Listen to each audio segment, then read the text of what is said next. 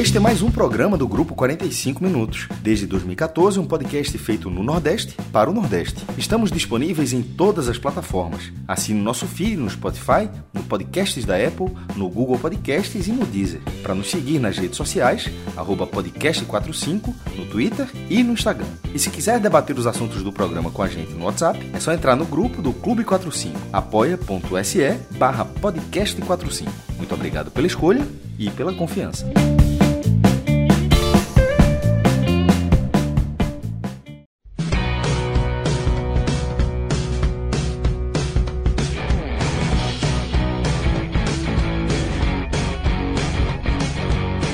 Galera! Podcast 45 minutos, começando mais uma edição. Eu sou Celso Ishigami e neste momento já estou aqui ao vivo nos canais do 45 minutos com o maestro Cássio Zirpoli, com Fred Figueiroa, com Tiago Minhoca, com Pedro Pereira e com Cauê Diniz, elenco que a gente reuniu para mais uma edição do nosso querido Raiz, do nosso tradicional podcast em sua versão raiz. Tá?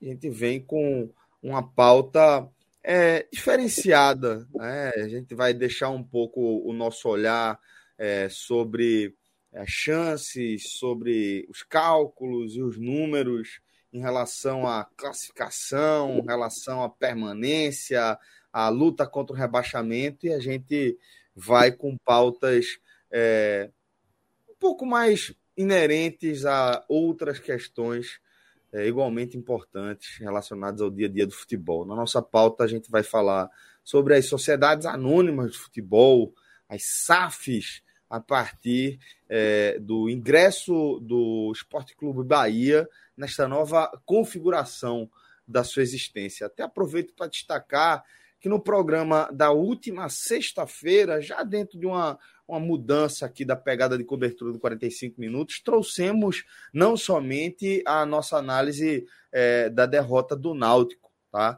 Naquela sexta-feira. A gente falou também da movimentação, da atualização do cenário do Bahia, justamente em relação à SAF, quando o maestro Cássio Zirpoli e Pedro Pereira, que aqui estão, inclusive, se debruçaram sobre este tema. De toda forma, como é, foi tratado esse assunto num programa onde não estávamos com a escalação tradicional aqui do nosso raiz, resolvemos trazer esse assunto de volta para esta configuração aqui, por entendermos a relevância do tema e para a gente ampliar a nossa análise, não só com outras visões, mas também com a participação de uma parte diferenciada da nossa audiência que não tenha sido atingida é, pela, pela, pelo, pelo, primeiro programa. Tá? Então, esse é o motivo de a gente trazer a SAF mais uma vez para o centro da nossa programação. E além disso, a gente também vai falar, afinal de contas, estamos aí às vésperas das eleições, talvez as eleições mais importantes aí da democracia brasileira, eh, da jovem democracia brasileira, e, inevitavelmente, isso aí também chegou ao futebol. Então, vamos também falar de futebol e política, portanto, dois temas pesados, dois temas que a gente vai tratar com a maior seriedade, como é o traço aqui do 45 minutos, tá? Então tá apresentado aí, tá apresentada a pauta do nosso Raiz de hoje, tá apresentado também a nossa escalação e, portanto, podemos abrir oficialmente o nosso debate sem maiores, é, sem maiores delongas, tá? Sem mais delongas. Vou acionar, portanto, direto aqui meu caríssimo Pedro Pereira, tá? que fala direto de Salvador, tem acompanhado é, essa transição do Bahia com particular interesse. Afinal de contas, trata-se de seu clube de coração, um clube que também ocupa uma parte importante do seu dia, e por isso Pedro está qualificadíssimo para fazer uma atualização. Por isso, Pedro, vou pedir para você é, nessa, nessa abordagem inicial, você fazer uma recapitulação do que você já trouxe aí na segunda-feira, na sexta-feira, e também uma atualização dos cenários, o que é que aconteceu de novidade de lá para cá, caríssimo. Seja bem-vindo, meu irmão.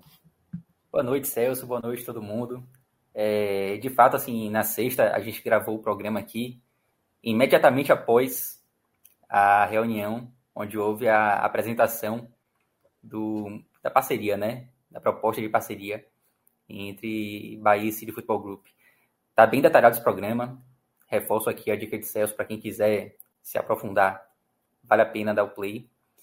E óbvio que hoje a gente vai trazer um resuminho da, da proposta, né? Na sexta, a gente praticamente a gente pegou cada ponto da proposta e foi conversando aqui. Então, tá, tá super detalhado. Mas eu vou trazer aqui, em linhas gerais, o que foi apresentado, é, só para deixar todo mundo mais ou menos na, na mesma página. É, a reunião de sexta, ela teve dois momentos. Foi uma reunião fechada né, para os conselheiros. A primeira parte foi uma apresentação do CFG, do CEO do CFG, Fernando Soriano, e essa parte ela não foi transmitida via internet, ou seja, só os conselheiros que estavam lá tiveram acesso. Então, na sexta, a gente ainda não tinha nenhuma informação dessa primeira parte. É, depois dessa primeira parte, houve aí sim uma apresentação de Guilherme Bellintani, presidente do Bahia, onde foram apresentados os números da proposta e foi sobre, sobre essa parte que, que a gente se debruçou na sexta-feira. É, então, só resumindo assim, que é que a proposta diz? A proposta traz, traz um investimento de um bilhão de reais, é, que é dividido em três partes. Primeiro, uma parte de 500 milhões para aquisição de jogadores, e essa parte é diluída em até 15 anos, é, embora a diretoria do Bahia ela espera que esse valor seja, seja gasto em até 5 anos, mas contratualmente o CFG tem 15 anos para desembolsar esses 500 milhões. É, além disso, tem um valor de 300 milhões para quitação de dívidas. As dívidas do Bahia hoje giram em torno de 250 milhões, mais ou menos. Eles colocaram 300 porque ainda tem alguns valores que são incertos, porque estão na justiça e tal. Então, há uma folga. E a ideia é que essas dívidas elas sejam quitadas em curtíssimo prazo, com exceções, óbvio, algumas coisas que ainda estão na justiça, que precisam ser discutidas, mas a ideia é está isso em curto prazo, e aí tem uma diferença importante em relação às outras SAFs do Brasil, a gente pode discutir isso daqui a pouco. E, por fim, 200 milhões em investimentos. E esses 200 milhões estão, estão mais soltos, estão mais abertos. Não há um prazo determinado, não há, assim, uma ideia clara de para onde é eles vão. Sabe que vai ser investimento, e aí pode ser investimento em CT, pode ser investimento em divisão de base, capital de giro, enfim, está tudo dentro desses 200 milhões. Então, esses três montantes formam esse 1 bilhão de reais. Além disso, é, foi apresentado um valor mínimo de despesas anual, um valor mínimo de 120 milhões, que será totalmente destinado à folha de pagamento, e aí engloba tanto atletas como funcionários, e esse valor ele pode aumentar de acordo com a receita do clube, porque são, são dois são dois itens diferentes, né? É 120 milhões de mínimo ou 60% da receita do clube, o que for maior. Então, se o clube passar de 200 milhões de receitas anual, é, esse valor aumenta também. O é, que mais? Tem um repasse de 2 milhões e meio anuais para a associação, né? A associação continua existindo, inclusive a ideia é que o City Group seja dono de 90% da SAF do Bahia, enquanto a associação, Esporte Clube Bahia, passa a ser dono de 10%. E essa associação ela precisa ser remunerada, por conta disso, há um repasse é, de 2 milhões e meio anuais a título de royalties, né, já que a marca do Esporte Clube Bahia fica com propriedade da, da associação. Pedro, ela vai, ela vai so, sobre a associação, é, só para explicar rapidamente, para não ficar. Pra que a gente já fala meio que no automático, né? Mas para a galera que está chegando, porque é como são dois CNPJs agora. A, a, associação que Pedro fala é a associação sem fins lucrativos. É o que é o Bahia. O Esporte Clube Bahia é a associação que a gente conhece. É, o Esporte Clube Vitória é outra associação. A SAF, é, a Sociedade Anônima do Futebol, a SAF, ela, ela é, é outra coisa. Ela é outro CNPJ, ela vai ter outro registro o CNPJ do Esporte Clube Bahia não vai deixar de existir. A única coisa que vai acontecer é que ele vai deixar de operar nos campeonatos de futebol. Ele vai passar todos os seus direitos esportivos para a SAF. Ou seja, quem vai ter direito de jogar, possivelmente, 2020, provavelmente em 2003, a Série A, vai ser o outro vai ser o novo CNPJ. Vai ser o CNPJ. Isso inclui, da... Cássio, só para só deixar claro, da sub-9 ao profissional, né? Não, ela, ela, ela, ela assume tudo. O, é, a, a, associação ela repassa todos esses direitos para essa outra que. E se você olhar a classificação. Aí é um preciosismo da CBF, ninguém vai fazer isso, mas se você olhar a classificação oficial do Campeonato Brasileiro sai da CBF, isso. tem lá Cruzeiro SAF, Botafogo SAF, é porque é, é a mesma coisa, mas é outro CNPJ. Então, quando o Pedro fala que, que a associação, quando ele fala, se fala associação, porque você vai precisar falar sempre por completo, né? Associação, sem fins lucrativos. Mas a associação é o que era o Bahia. Só que o, o, o Bahia, até. O que continua sendo ainda, tá? Porque nem a, a SAF não foi nem votada, nem nada. A associação, na verdade, é o que continua operando. Mas quando isso deixar de acontecer, a galera não vai fechar esse CNPJ. O CNPJ do Esporte Clube Bahia vai continuar existindo, até que, como o Pedro falou, vai continuar sendo dono de. vai ter 10% do outro CNPJ. Que se der uma merda toda, devolve lá para o futuro, volta, devolve tudo para esse CNPJ. Ou seja, vai ter. Isso e é uma coisa que eu até brinquei com o Pedro na sexta-feira. Esse, na verdade, não vai ser o segundo CNPJ do Bahia, vai ser o terceiro. Porque existe o CNPJ do, do Bahia SA lá de 98, que não era SAF. E é sempre. O que é SAF? É, é uma sigla com F. É, é, o SA, o Sociedade Anônima, como era o SA, o Bahia SA, só que tem o F. E esse F é determinante porque é, faz com que essa, essa, esse modelo de sociedade anônima ele seja bem específico para, obviamente, para o futebol, com regime fiscal diferenciado, que, tem, que traz muito mais vantagem do que a SA que o Bahia fez. A SA que o Bahia fez era uma SA como qualquer outra SA.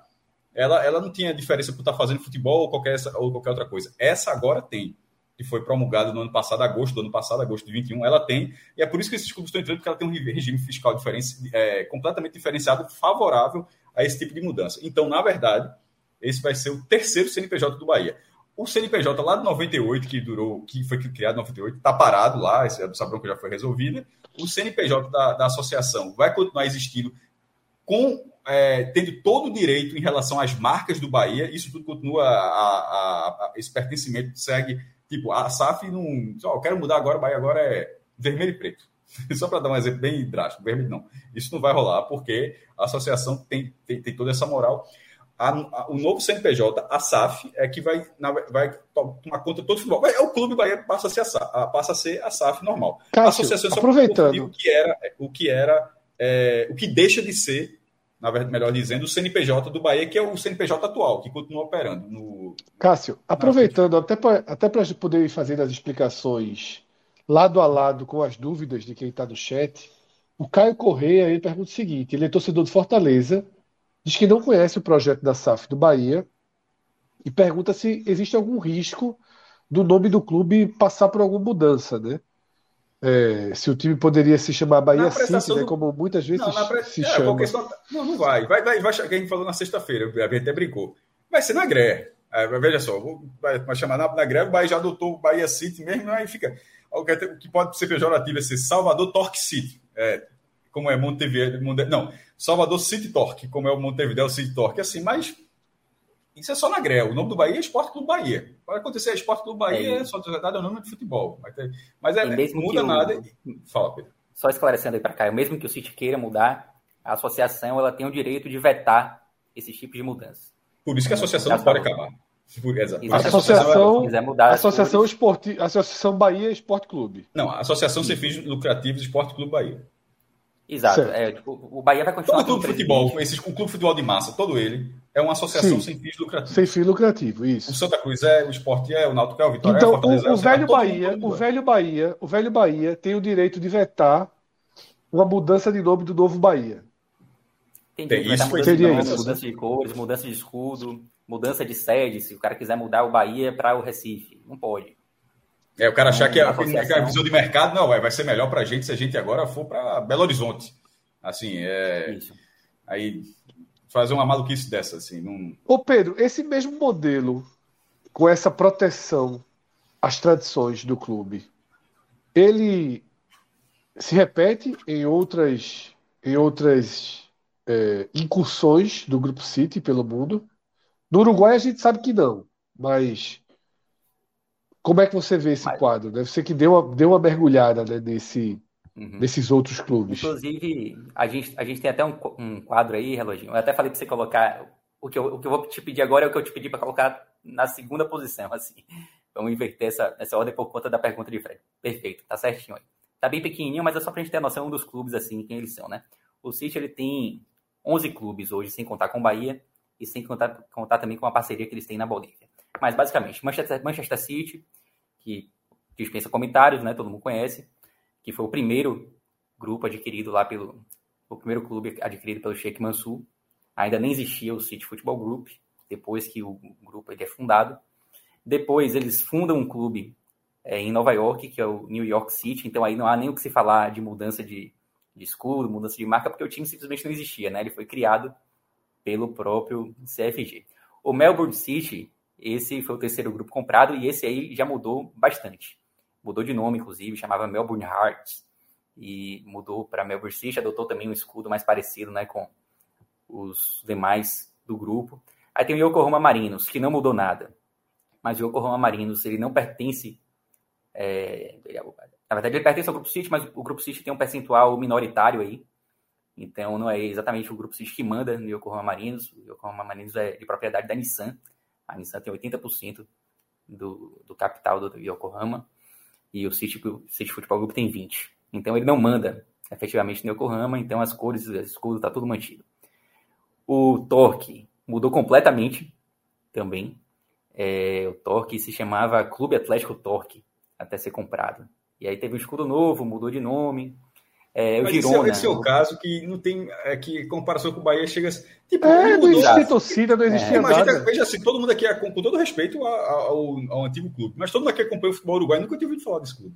Isso, é, não, esse caso aí times. é valorização do clube. Ele passa a chamar muito mais atenção é. dessa forma do que com. Exato, eles passam a ter mais torcida porque foram comprados, né? Eles atraem mais gente. É, aí você tem aí dois times que. Esse torque, esse torque aí, eu ainda acho que, não sei nem qual é o contexto, mas acho que é um problema, era para ser Montevideo City mesmo, para ser, para ser. Também bem, acho, também acho. Acho que aí vai ser direto. igual o Red Bull Bragantino. Com o tempo, o é. Bragantino sai. É, era para ser Montevideo City. É, aí tem dois times aí na, na Espanha e na Bélgica, que são o Girona e o Lommel, que não mudaram de nome, de não, não mudaram de nome, mas adaptaram o escudo recentemente, inclusive nessa temporada para 2022 que houve a mudança.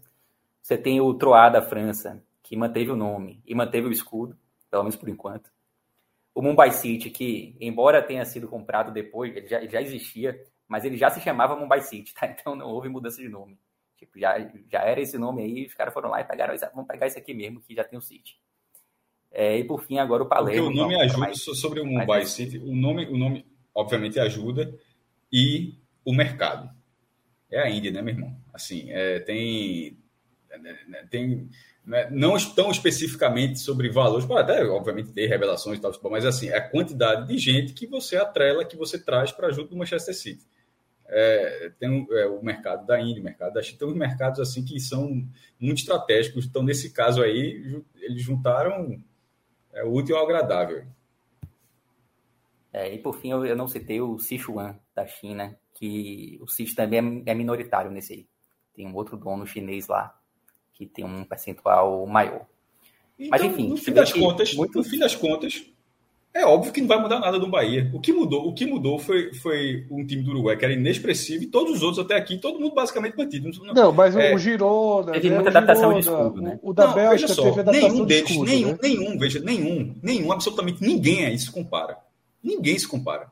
Não, nenhum, York ninguém se compara. Nenhum se compara. A gente está tá falando de, de, de, número de torcida e representatividade de mercado. Nenhum assim, se compara. O New York City é, é, um time muito novo. Então, assim, não tem. O, o, o Bahia não se compara com nenhum desse, desse, desses casos aí em relação à tradição para alguém achar que ah, aqui mudou, então pode ter o risco do Bahia. Aqui não mudou, então tá tranquilo o Bahia. Não, eu acho que, na verdade, o Bahia não vai mudar porque não tem que. Porque não faz o menor sentido mudar. Mesmo que todo mundo tivesse mudado aí. Se todos esses clubes tivesse mudado. Eu e, acho o escudo, Bahia, e, o escudo Bahia... até, e o escudo até já parece um pouquinho, então nem é precisa. É redondo, parece. É redondo. já é redondinho, já, tá já tem, já tem o nome ali ao redor.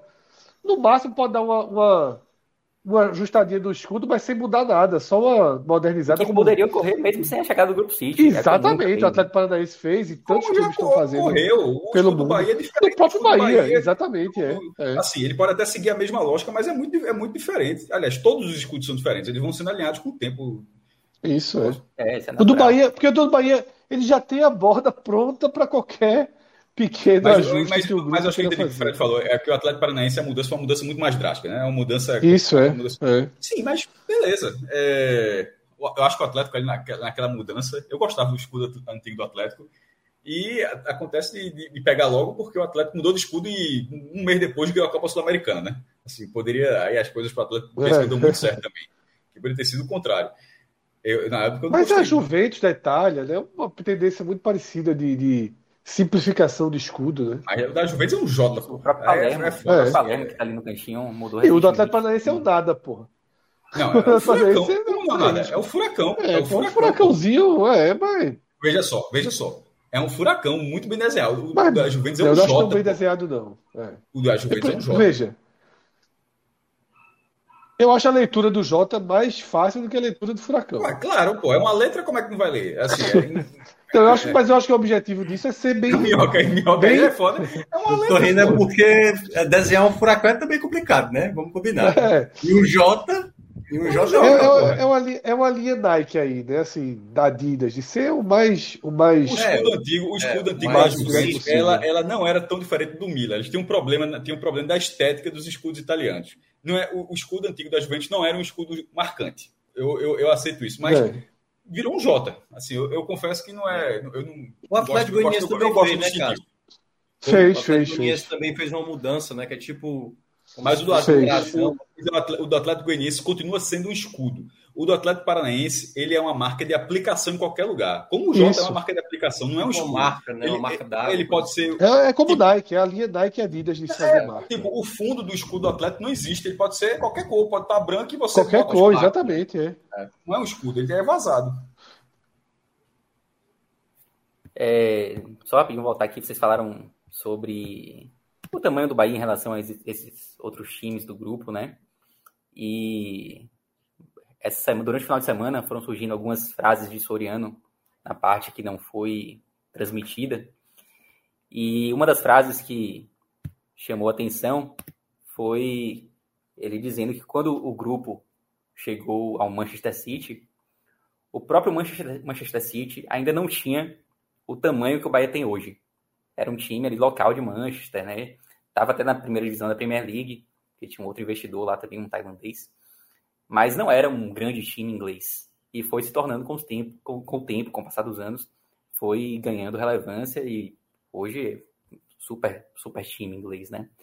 É, então ele ressaltou isso, que o Bahia talvez seja o primeiro time onde ele encontra já uma estrutura maior. É, foi uma das frases que, que veio à tona durante o final de semana com alguns conselheiros né, que deram entrevista, lembrando até que o conteúdo da, da apresentação do City ele não era confidencial. Então, os conselheiros puderam falar um pouquinho do que foi dito, embora não tivesse as imagens. Pedro, é... É... falei. Não, pensei que tivesse concluído. concluído. Não, tranquilo. Pode... Já ia passar para outro tópico aqui. Pode ah, é... O fato de, de, ser o grupo do City, eu acho muito marcante para essa história do Bahia. Porque com, as, com os valores que estão sendo apresentados, com o tamanho do projeto, com a escala que o Bahia vai ter dentro dessa, dessa holding aí, ela é muito do que a gente combate há muitos anos aqui, né? Assim, veio alguém de fora, olhou, viu o tamanho da viu o tamanho do potencial e falou: "Eu quero esse". Não precisou, não precisou ter uma divisão, a tua receita de TV é essa, a, o teu espaço é esse, teu lugar é esse, o, o, o espaço, o, o tempo de conteúdo para você nacionalmente é esse. Não, assim, é, como, como é, há muito tempo, mas mesmo sendo o, expoente da, da, região, mas aí vem um grupo de um tamanho gigantesco, o um maior desse momento, nesse segmento. Outro, daqui para frente é, é, muito provável que surjam vários outros assim nessa escala, né? É, mas assim, veio alguém de fora para falar, porra, esse, isso aqui tá de, tá, tá, de repente a gente tá achando que é muito dinheiro e os caras estão achando que tá, tá pegando de graça. A gente tá achando assim que de repente o Bahia pegou uma cifra dele, cara, meu amigo, a gente tá botando aqui uma cifra disso aqui. Olha o, poten olha o potencial disso aqui, como você falou. O CT tá pronto, o estádio tá pronto, a cidade é importante, a torcida é gigante, o clube, o clube tá sempre, quase sempre presente na, na primeira divisão. Tem, tem um. Assim. E alguém, alguém precisou vir o, City, o Citigroup somente para chancelar algo que a gente bate muito. Isso não, é, não é o caso lá, isso é o caso do Bahia, mas existem outros casos. Mas eu acho muito emblemático que das SAFs que estão surgindo, o, o, grupo de maior gabarito até agora. Não estou dizendo que é a melhor SAF. A melhor SAF vai ser a SAF se desenvolvendo, é, com a gestão sendo competitiva, dando resultado. Mas, assim, dos grupos que foram apresentados agora, se ninguém tivesse feito SAF, se ninguém tivesse feito SAF, tivesse é, aparecido Citigroup, John Textor, 777 e Ronaldo Fenômeno. Assim, tá, tá os quatro lá: Cruzeiro, Botafogo, Vasco e Bahia e todo mundo e, e, fosse que nem futebol, que fosse que nem draft de, de futebol americano, assim, sorteasse, sorteasse, aí ó, o, o, e o clube é o sorteado. O clube é o sorteado. O clube que for sorteado ia escolher qual. É, eu duvido, eu duvido é, que, nem, que, que não fosse uma unanimidade. Todo, todo mundo. Cássio, você, eu vi, eu vi vários torcedores do Vasco e do Botafogo passando recibo passando recibo, querendo diminuir, querendo recontextualizar, querendo dizer que não é bem assim. Mas, pô, eu acho que o do Bahia. O 777 há um ano não era conhecido. Texor há um ano não era conhecido. Esse cara sempre tiveram dinheiro. O City Group há um ano já era conhecido. Cássio, eu acho que desses quatro é o único que gera. que diminui o temor da torcida. Tá? Eu acho que o maior temor da torcida do Bahia é, desse, desse, desse aporte do Grupo City, é, eu acho que, primeiro, eu não, eu não chamaria de temor, mas. Eu acho que existe que um não seja, temor, que, calma, contas, porque é, é, um, é, uma coisa nova para todo mundo. Eu acho isso, que mas, mas é, deixa eu só chegar na ideia. Eu acho assim, que não, eu nem chamaria de temor, mas é assim, talvez seja um freio, talvez não seja uma revolução para em 2023 o Bahia estar tá com o time jogando pau a pau com o Palmeiras jogando pau a pau com, com o Flamengo. Eu acho que pode olhar mais para o Red Bull Bragantino. Eu acho que seria um olhar de como, do tipo de jogador que contrata, das ideias, né? De você ter um treinador de longo prazo. Eu olharia mais para esse modelo, que já é um modelo de time que vai jogar para brigar Libertadores todo ano. Eu acho que esse é o primeiro ponto. Vice-campeão sul-americano, o Bragantino. Campeão Isso. da Série B com o pé nas costas. Isso. E um, um temor maior, que é esse de desconfiguração que o acordo protege. Eu acho que mesmo o acordo protegendo vai sempre ficar uma um medo de algum momento algo acontecer de ter uma desconfiguração. Eu acho, Mas eu, eu, eu acho, risco ba... acho, mínimo, mínimo de acontecer. Eu acho, Fred, eu dentro acho. Eu acho, eu acho irrelevante o risco. O, o, o modelo é diferente. O modelo, o modelo da Red Bull é de botar o nome dela no time. Não, tanto dos que outros, já chegou botando. Pô. Tanto que já chegou botando. É. Então, dos outros não é. Dos outros não, não tem esse modelo. E, e meu irmão. Tipo, Até porque não existe o produto, Botafogo. né? Não existe o produto City. Red Bull é um produto que precisa ser é, consumido. É, pô, exatamente. Qualquer coisa, então, né? não, exatamente. Não vai ser Botafogo. Se fosse Botafogo City, meu irmão, não, velho. Assim, acho que Botafogo é Botafogo, Bahia é Bahia, Cruzeiro, Cruzeiro, Vasco, Vasco, assim. Clube de massa, assim, para mexer, dá mais trabalho. Ô, Cássio, é, sobre.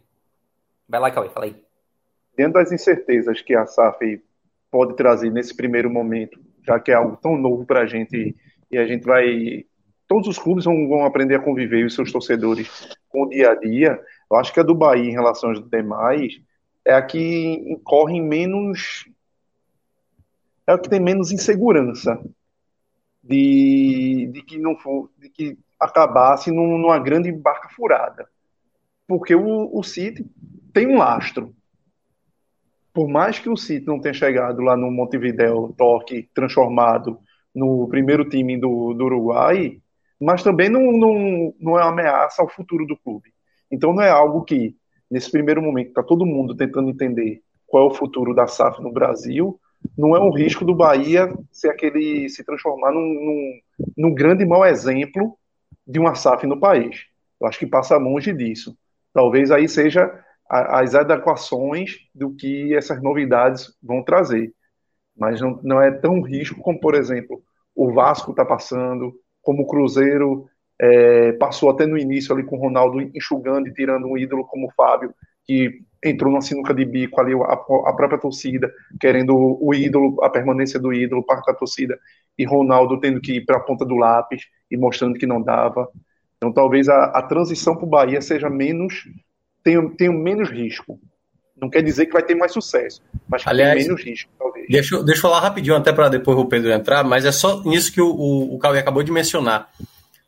Acho que muita gente vai se sentir forçada, sabe, a, a sempre tentar ou desmerecer ou até enaltecer até além da conta qualquer coisa que a SAF agora esteja entrando, entendeu? E eu acho que tudo é um processo. Eu acho que o Fred já falou que há meses atrás, podemos ter no futuro todo mundo sendo SAF e SAF sendo rebaixada, SAF subindo, SAF com problema, enfim.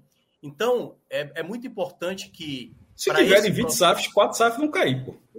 Ou 3, né? Ou 3, a tendência é que Ou 3, é, transforma em 3, né? Só o rebaixamento. Mas o que eu estou dizendo é o seguinte: muita calma para não achar que a gente está encontrando modelos perfeitos e muito menos, por exemplo, o próprio Bragantino no primeiro ano, quando ele, ele consegue aquele projeto, né, que foi na Série B, todo mundo já imaginava que fosse fazer a campanha que fez, não foi campeão. Mas no primeiro ano de Série A, eu lembro demais que o Fred, o, o Fred dizia: o Bragantino é nosso, o Bragantino é nosso, mas depois o Bragantino conseguiu recuperar.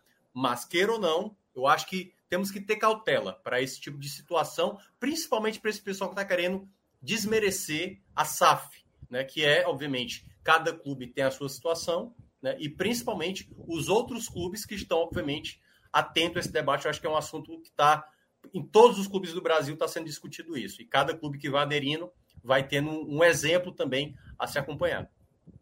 Vai, Pedro. É, duas coisas. Primeiro, em relação àquele exemplo que Cássio trouxe do draft, né? Se ali os quatro clubes que estão lá no SAFs para serem escolhidos. É, Soriano falou um pouco sobre a questão da escolha do Bahia e essa informação foi trazida por um conselheiro também, Leandro Fernandes, no canal de Darino Sina. É, ele falou que Soriano trouxe três, três aspectos para a escolha do Bahia como alvo do Grupo City aqui no Brasil. Primeiro, uma torcida relevante que pressiona, ele trouxe isso como aspecto positivo. É, segundo, a dívida pequena e controlada. E terceiro, um potencial de crescimento. Né? Se você compra. Os caras têm muito dinheiro. Que, porque dizer que a dívida do Bahia é pequena é foda.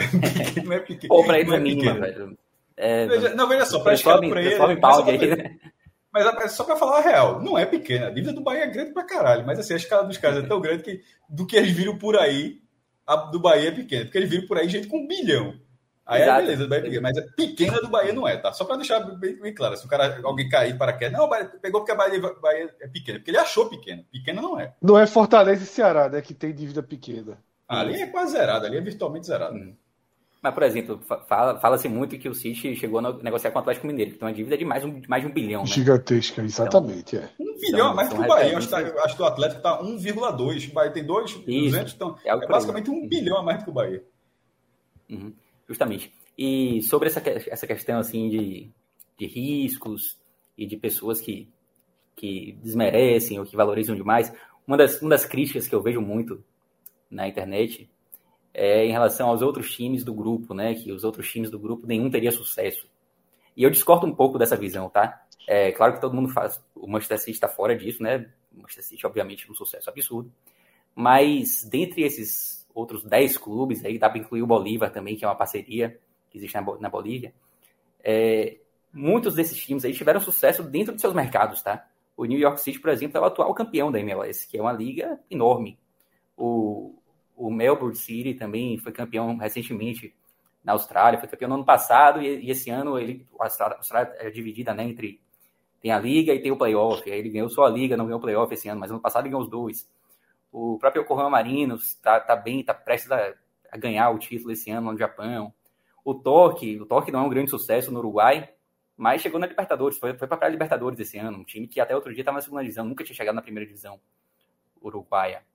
É, Girona tá Olha é um time, espanhola, é um time que acho que eu tenho, pô, bicho, eu, eu vejo um futebol daqui do, do, da América Latina tem um tempinho, velho. Eu não me recordava desse clube. Assim, assim. Pegou o Bahia, enfrentou o Bahia na Sul-Americana. Não, pô, não, tô falando antes desse, desse momento já, é, antes sim, de ser, sim. de ser Montevideo é, City, falando assim, antes, antes disso, não, não me recordava desse clube. Pô, aí você vai lá, Defensor, é, Liverpool, que jogou com o Bahia também, é, Danúbio, Rampla Júnior, o que não falta é clube do, é, Rocha, que já foi o de que foi campeão.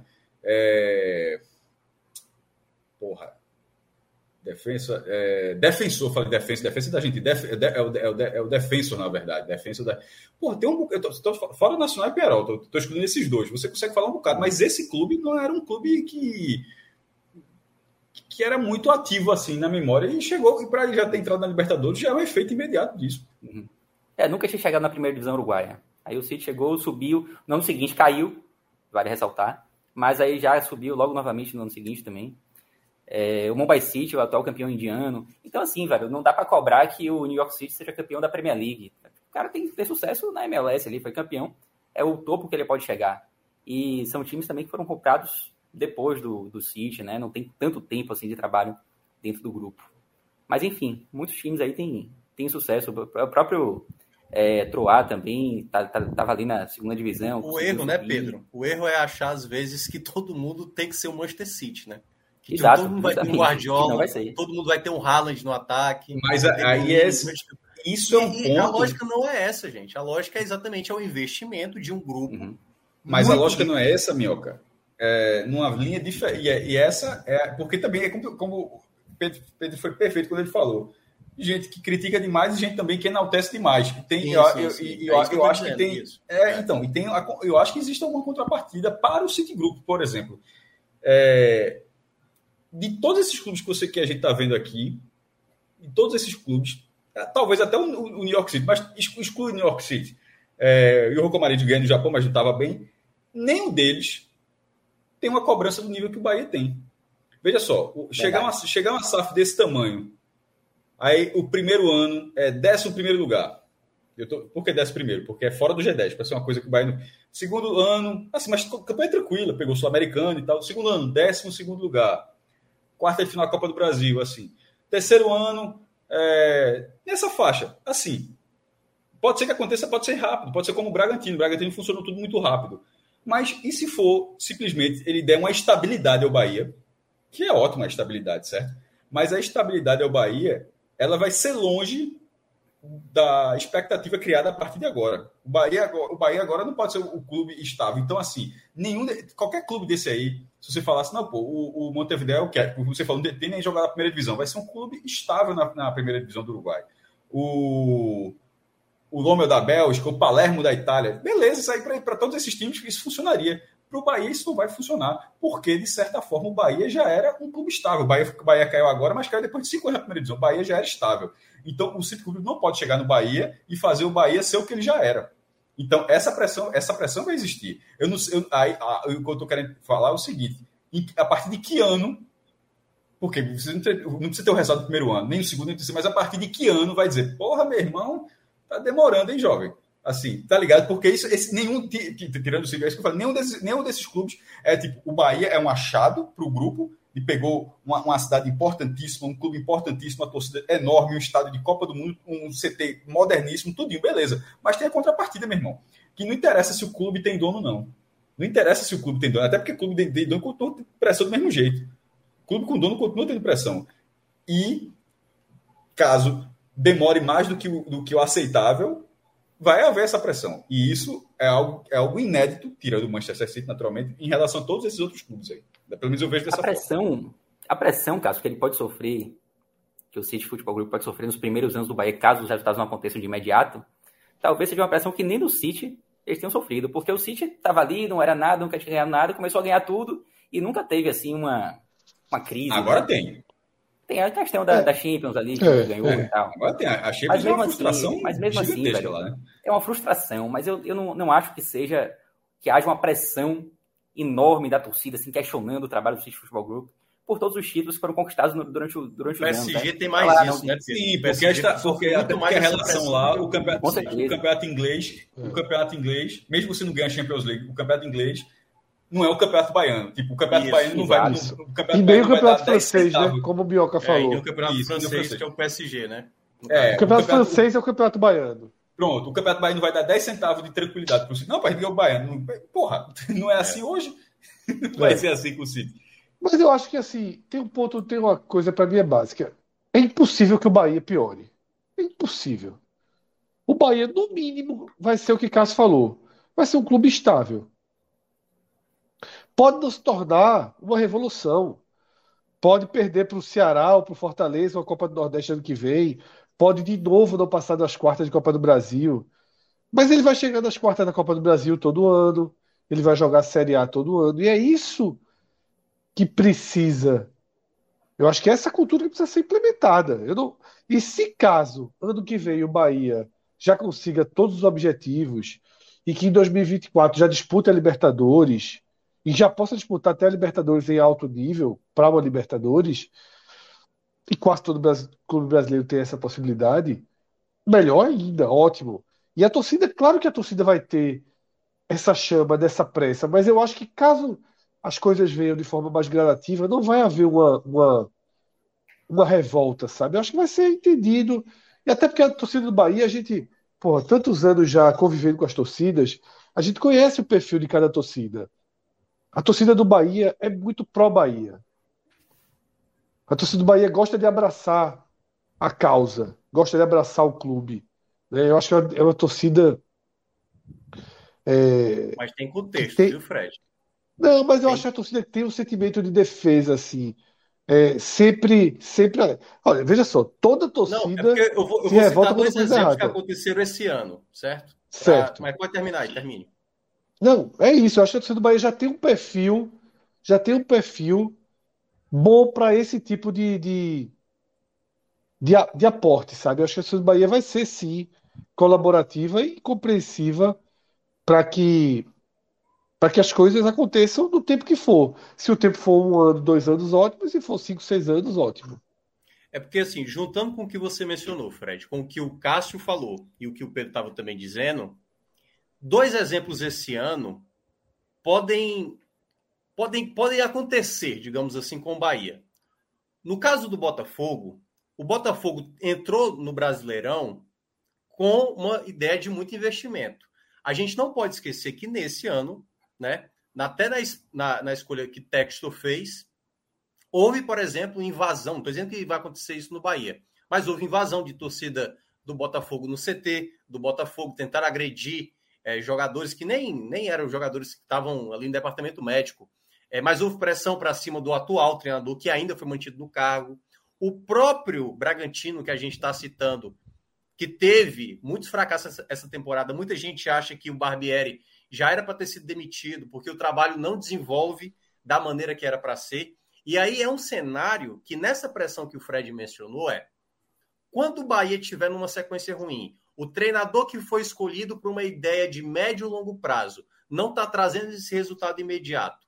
A relação da torcida, mesmo sabendo que é um projeto de médio e longo prazo, é como a torcida também, cara, os caras estão investindo num nome que o cara talvez não entenda o contexto do Brasil. Por exemplo, digamos que o Bahia encontre um outro treinador, tal qual o Fortaleza encontrou o Voivoda. Ó, pegou um treinador promissor lá do futebol chileno ou da Colômbia esse cara é promissor, tá agora no Bahia. Aí o cara começa, o trabalho não está desenvolvendo da melhor maneira, e aí começa a gerar uma certa insatisfação. Isso, queira ou não, para o tamanho acontecer. do Bahia, para a pressão do Bahia, de como o torcedor vai pressionar. Viveremos essa experiência. Viveremos essa, essa experiência. experiência. Porque... curiosidade para isso aí também. É, é futebol, essa, professor. Futebol, que, é, que a gente ataca. vai ver. É. Exatamente de um clube. O ônibus do Bahia, Bahia, foi, o ônibus do Bahia foi apedrejado, né? Foi, foi é, atacado pelos próprios exato, torcedores. Exato. O que a gente está vendo no Bahia, mesmo com esse acesso, a pressão para cima de Enderson, a pressão que era com o Guto Ferreira, tudo isso, tudo isso, a gente vai também lidar, podemos lidar, até porque também pode. Não, isso eu não tenho dúvida. Cara, é. Como pode ter essa instabilidade também. Mas é, esse é um, é um fator, como o Cássio mencionou muito bem. Esses outros clubes aí, o Bahia é bem diferente. Tem um, é uma, uma massa a ponto de mostrar uma insatisfação, não estou dizendo uma irritação, mas talvez assim um incômodo, dependendo do contexto que esteja inserida, se por acaso o projeto não decole logo de imediato. Eu acho que vai haver um período de lua de mel, tá? Eu acho que vai haver um período de lua de mel, mesmo que os resultados não apareçam no primeiro ano, a torcida vai ser um pouco compreensiva, mas dois, três anos já não aparecendo, não tenho dúvidas que as críticas vão aparecer também. E eu estou curioso também para saber como será a reação da torcida do Bahia em situações como essa, em que um treinador acaba ficando durante, durante um tempo mais longo, mesmo é, com pressão ali pela demissão. Estou curioso para saber tanto, tanto, tanto para saber como será a reação do Bahia, da torcida do Bahia, como será também a reação do City Football Group. O, o City tem, tem muito assim do, do perfil também de apostar é, em jovens revelações, até por conta do mercado internacional.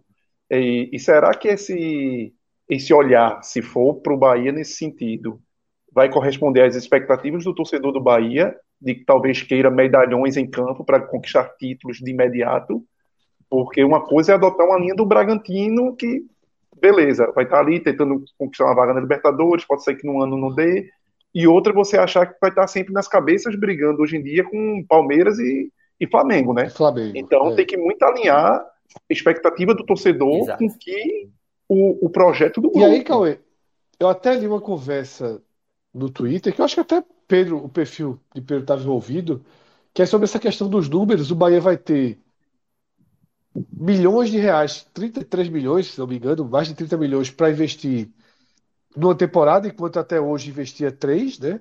Em Na aquisições. Verdade, isso é uma média.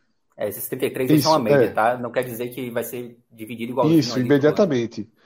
É, em aquisições, mas o, o teto de salário não é tão diferente.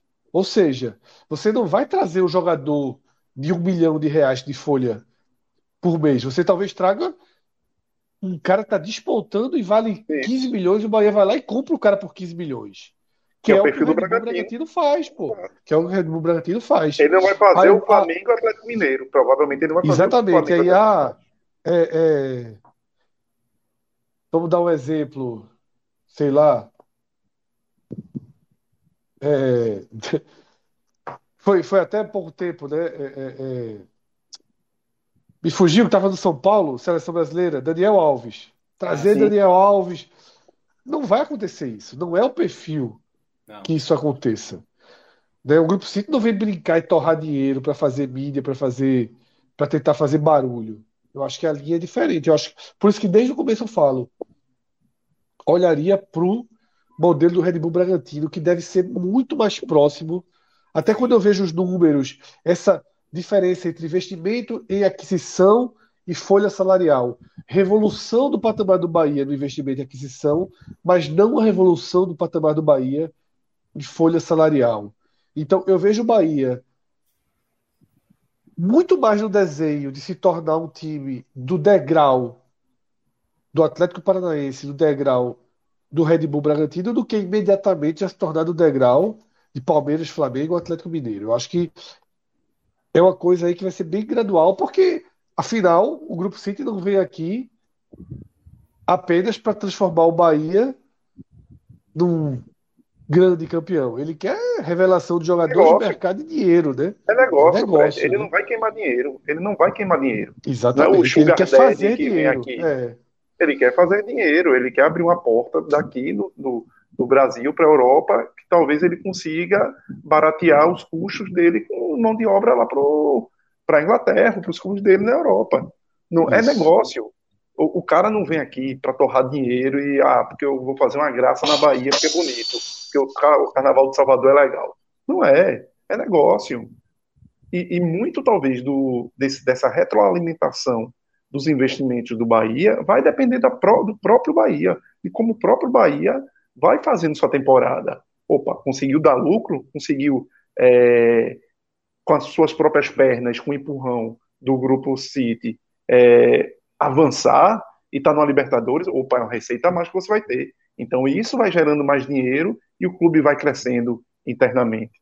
Não vai, não, o Bahia vai precisar andar com as próprias pernas. Não vai ser somente a injeção financeira, o cheque em branco acabou-se. É, eu, eu, acho que alinhar essas expectativas é bem importante, eu concordo com o que vocês trouxeram. É, até os próprios números dos investimentos que serão feitos não são números assim que você olha, pô, o Bahia vai ser um Flamengo, um Palmeiras. Então, eu acho que o Bahia está tá sendo até bem cuidadoso para alinhar essas expectativas e o momento de fazer isso agora. Porque se você cria uma expectativa de que pô, o Bahia no ano que vem já vai brigar para título brasileiro, não vai. Pô. Você precisa deixar isso claro, porque isso pode trazer uma pressão a mais e desnecessária, né? Então, acho que esse, esse alinhamento é extremamente importante ser feito agora. Agora, é, embora eu concorde que também, acho que não não vai vir jogadores assim de super salários, mas eu acho que esse número dos 120 milhões anuais mínimos, mínimo, o mínimo de folha, né, do veterano, eu acho que esse, dos números que foram apresentados, é, é o que eu acho que vai ser mais facilmente batido. Porque 120 milhões anuais não é muito distante do que o Bahia fazia na primeira divisão, não, tá? O Bahia chegou a fazer 107 milhões anuais em folha, então não chega a ser, não chega a ser assim uma revolução. Eu acho que esse mínimo ele vai ser facilmente batido, eu acho que ele foi mais pensado para uma situação de segunda divisão, que aí 120 milhões anuais, sim, é um, foi algo muito maior do que o time de segunda divisão. É, colchão trabalham. king size. Exatamente, é um colchão, aquele velho colchão, né? Só que colchão reforçado. É, então, por, toda, por todo investimento, todos os demais números do contrato, eu acho que esse especificamente vai ser batido assim com alguma tranquilidade. Ainda mais contando com a segunda cláusula né, que diz que 60% da receita, é, quando, quando houver uma receita maior do que 200 milhões, aí o, a métrica muda, né? Deixa de ser os 120 milhões e passa a ser 20, é, 60% da receita. É, e eu acho que também vai entrar uma coisa também é nessa, enfim, né, nessa formação de que o Bahia vai estar tá começando. Eu fico imaginando porque assim, é diferente, por exemplo, não dá para fazer a comparação nunca com o Manchester City, porque primeiro, na Europa não tem nem restrição, né? Você pode montar todo um time se quiser com jogadores que nem são ingleses, por exemplo. Você pode fazer lá. Aqui no Brasil não. Aqui, por exemplo, o Bahia não pode pegar Vou pegar aqui os quatro melhores, os quatro promissores jogadores da Argentina, com mais quatro do Chile, com mais dois ali da Colômbia, porque tem uma limitação também aqui no, na, na Liga Brasileira, né? Porque só pode, em cada jogo, no máximo, cinco atletas estrangeiros. Então, por isso que a gente está falando dessa possibilidade de ser mais próximo do Bragantino, né? Jogadores jovens, mas aonde, por exemplo, podemos ter disputas, por exemplo, o Bragantino, juntamente com o Cruzeiro, juntamente com o Botafogo, essa disputa de jogadores mais jovens pode até ser mais acirrada para pegar. O, o próprio Atlético Paranaense já faz muito isso, né? De buscar jogadores mais jovens. Então, assim, é mais um clube lutando para jogadores possivelmente de uma característica no mercado que vai ser mais disputado. O Bahia vai estar entrando também fortemente nessa disputa, por exemplo, de um jogador, por exemplo, se o João Gomes estivesse surgindo agora, entendeu? Lá do Flamengo, que agora já está mais estabelecido. Mas se é um jogador ali promissor, que começa a ser brigado por vários clubes, o Bahia agora vai ser um desses clubes brigando por pegar um jogador surgindo, por exemplo, num clube de base. Uma pergunta aí para é... Pedro. Diga aí. Pedro, a, a mesada que será dada ao, à instituição Bahia, né, que falasse aí dos valores, 2,5 milhões ano. É algo que hoje é, fecha a conta bem do clube mensalmente? Tu acha que diluindo isso mensalmente fecha a conta do. Tranquilamente, Cauê. Inclusive, foi até uma discussão que a gente teve na, na sexta lá, né, né, Cássio? Porque Cássio achava que esse, ele acha que esse número para os times de Recife é, seria pouco. Porque os times de Recife é, têm uma dúvida diferente do Bahia. É.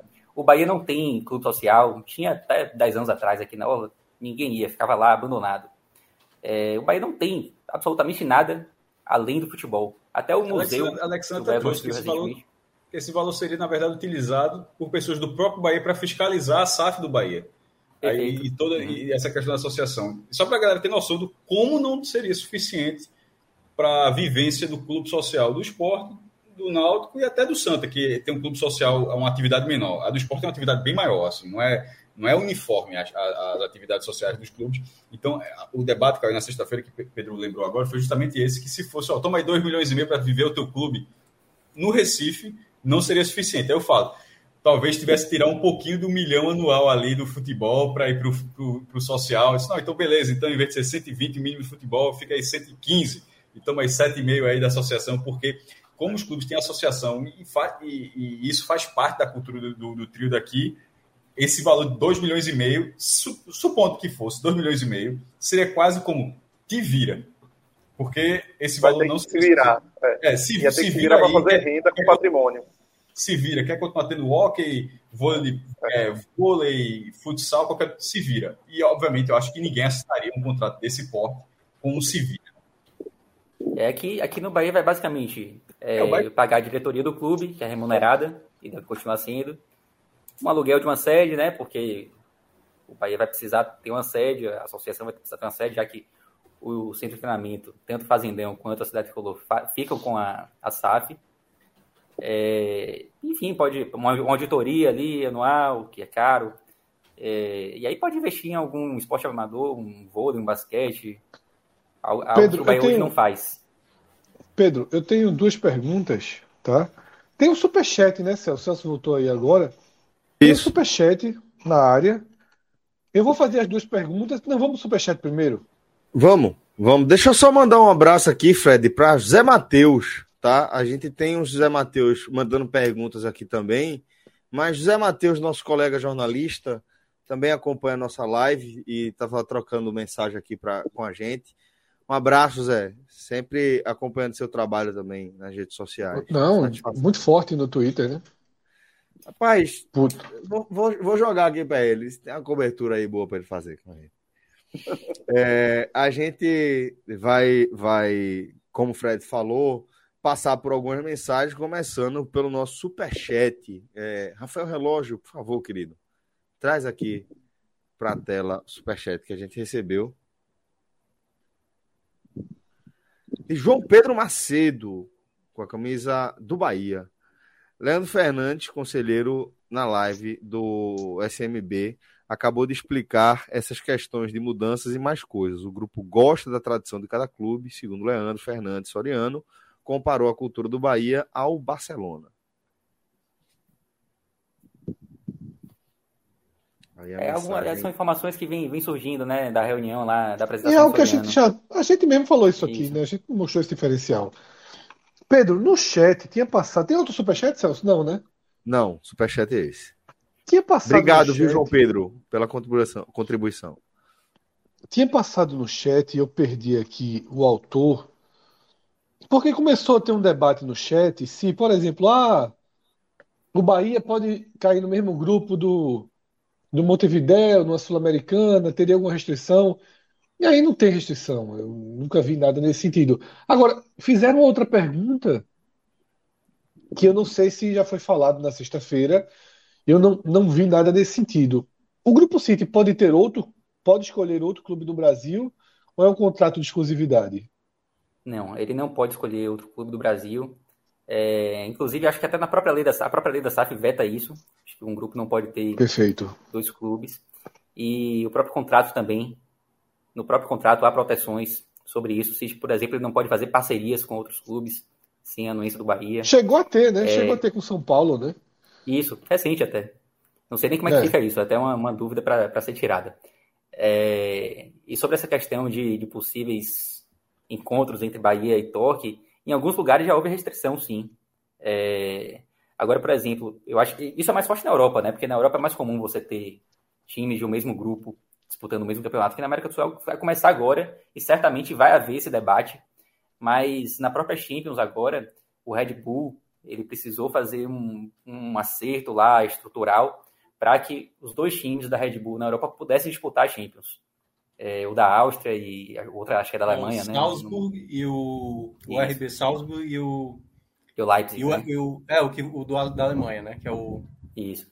É, tiveram que fazer alguma, alguma, alguma mudança estrutural, assim, para que os dois pudessem disputar, porque havia uma, uma restrição lá, mas que foi contornada. Então, não acho que seria problema. E mesmo que haja, eu acho que nesse caso aí ia sobrar para o Torque, tá? Porque até é interessante falar assim, o Grupo City, ele, ele divide os clubes em prateleiras. E o Torque, ele tá numa prateleira ali de clube formador e tal, não é a prateleira principal.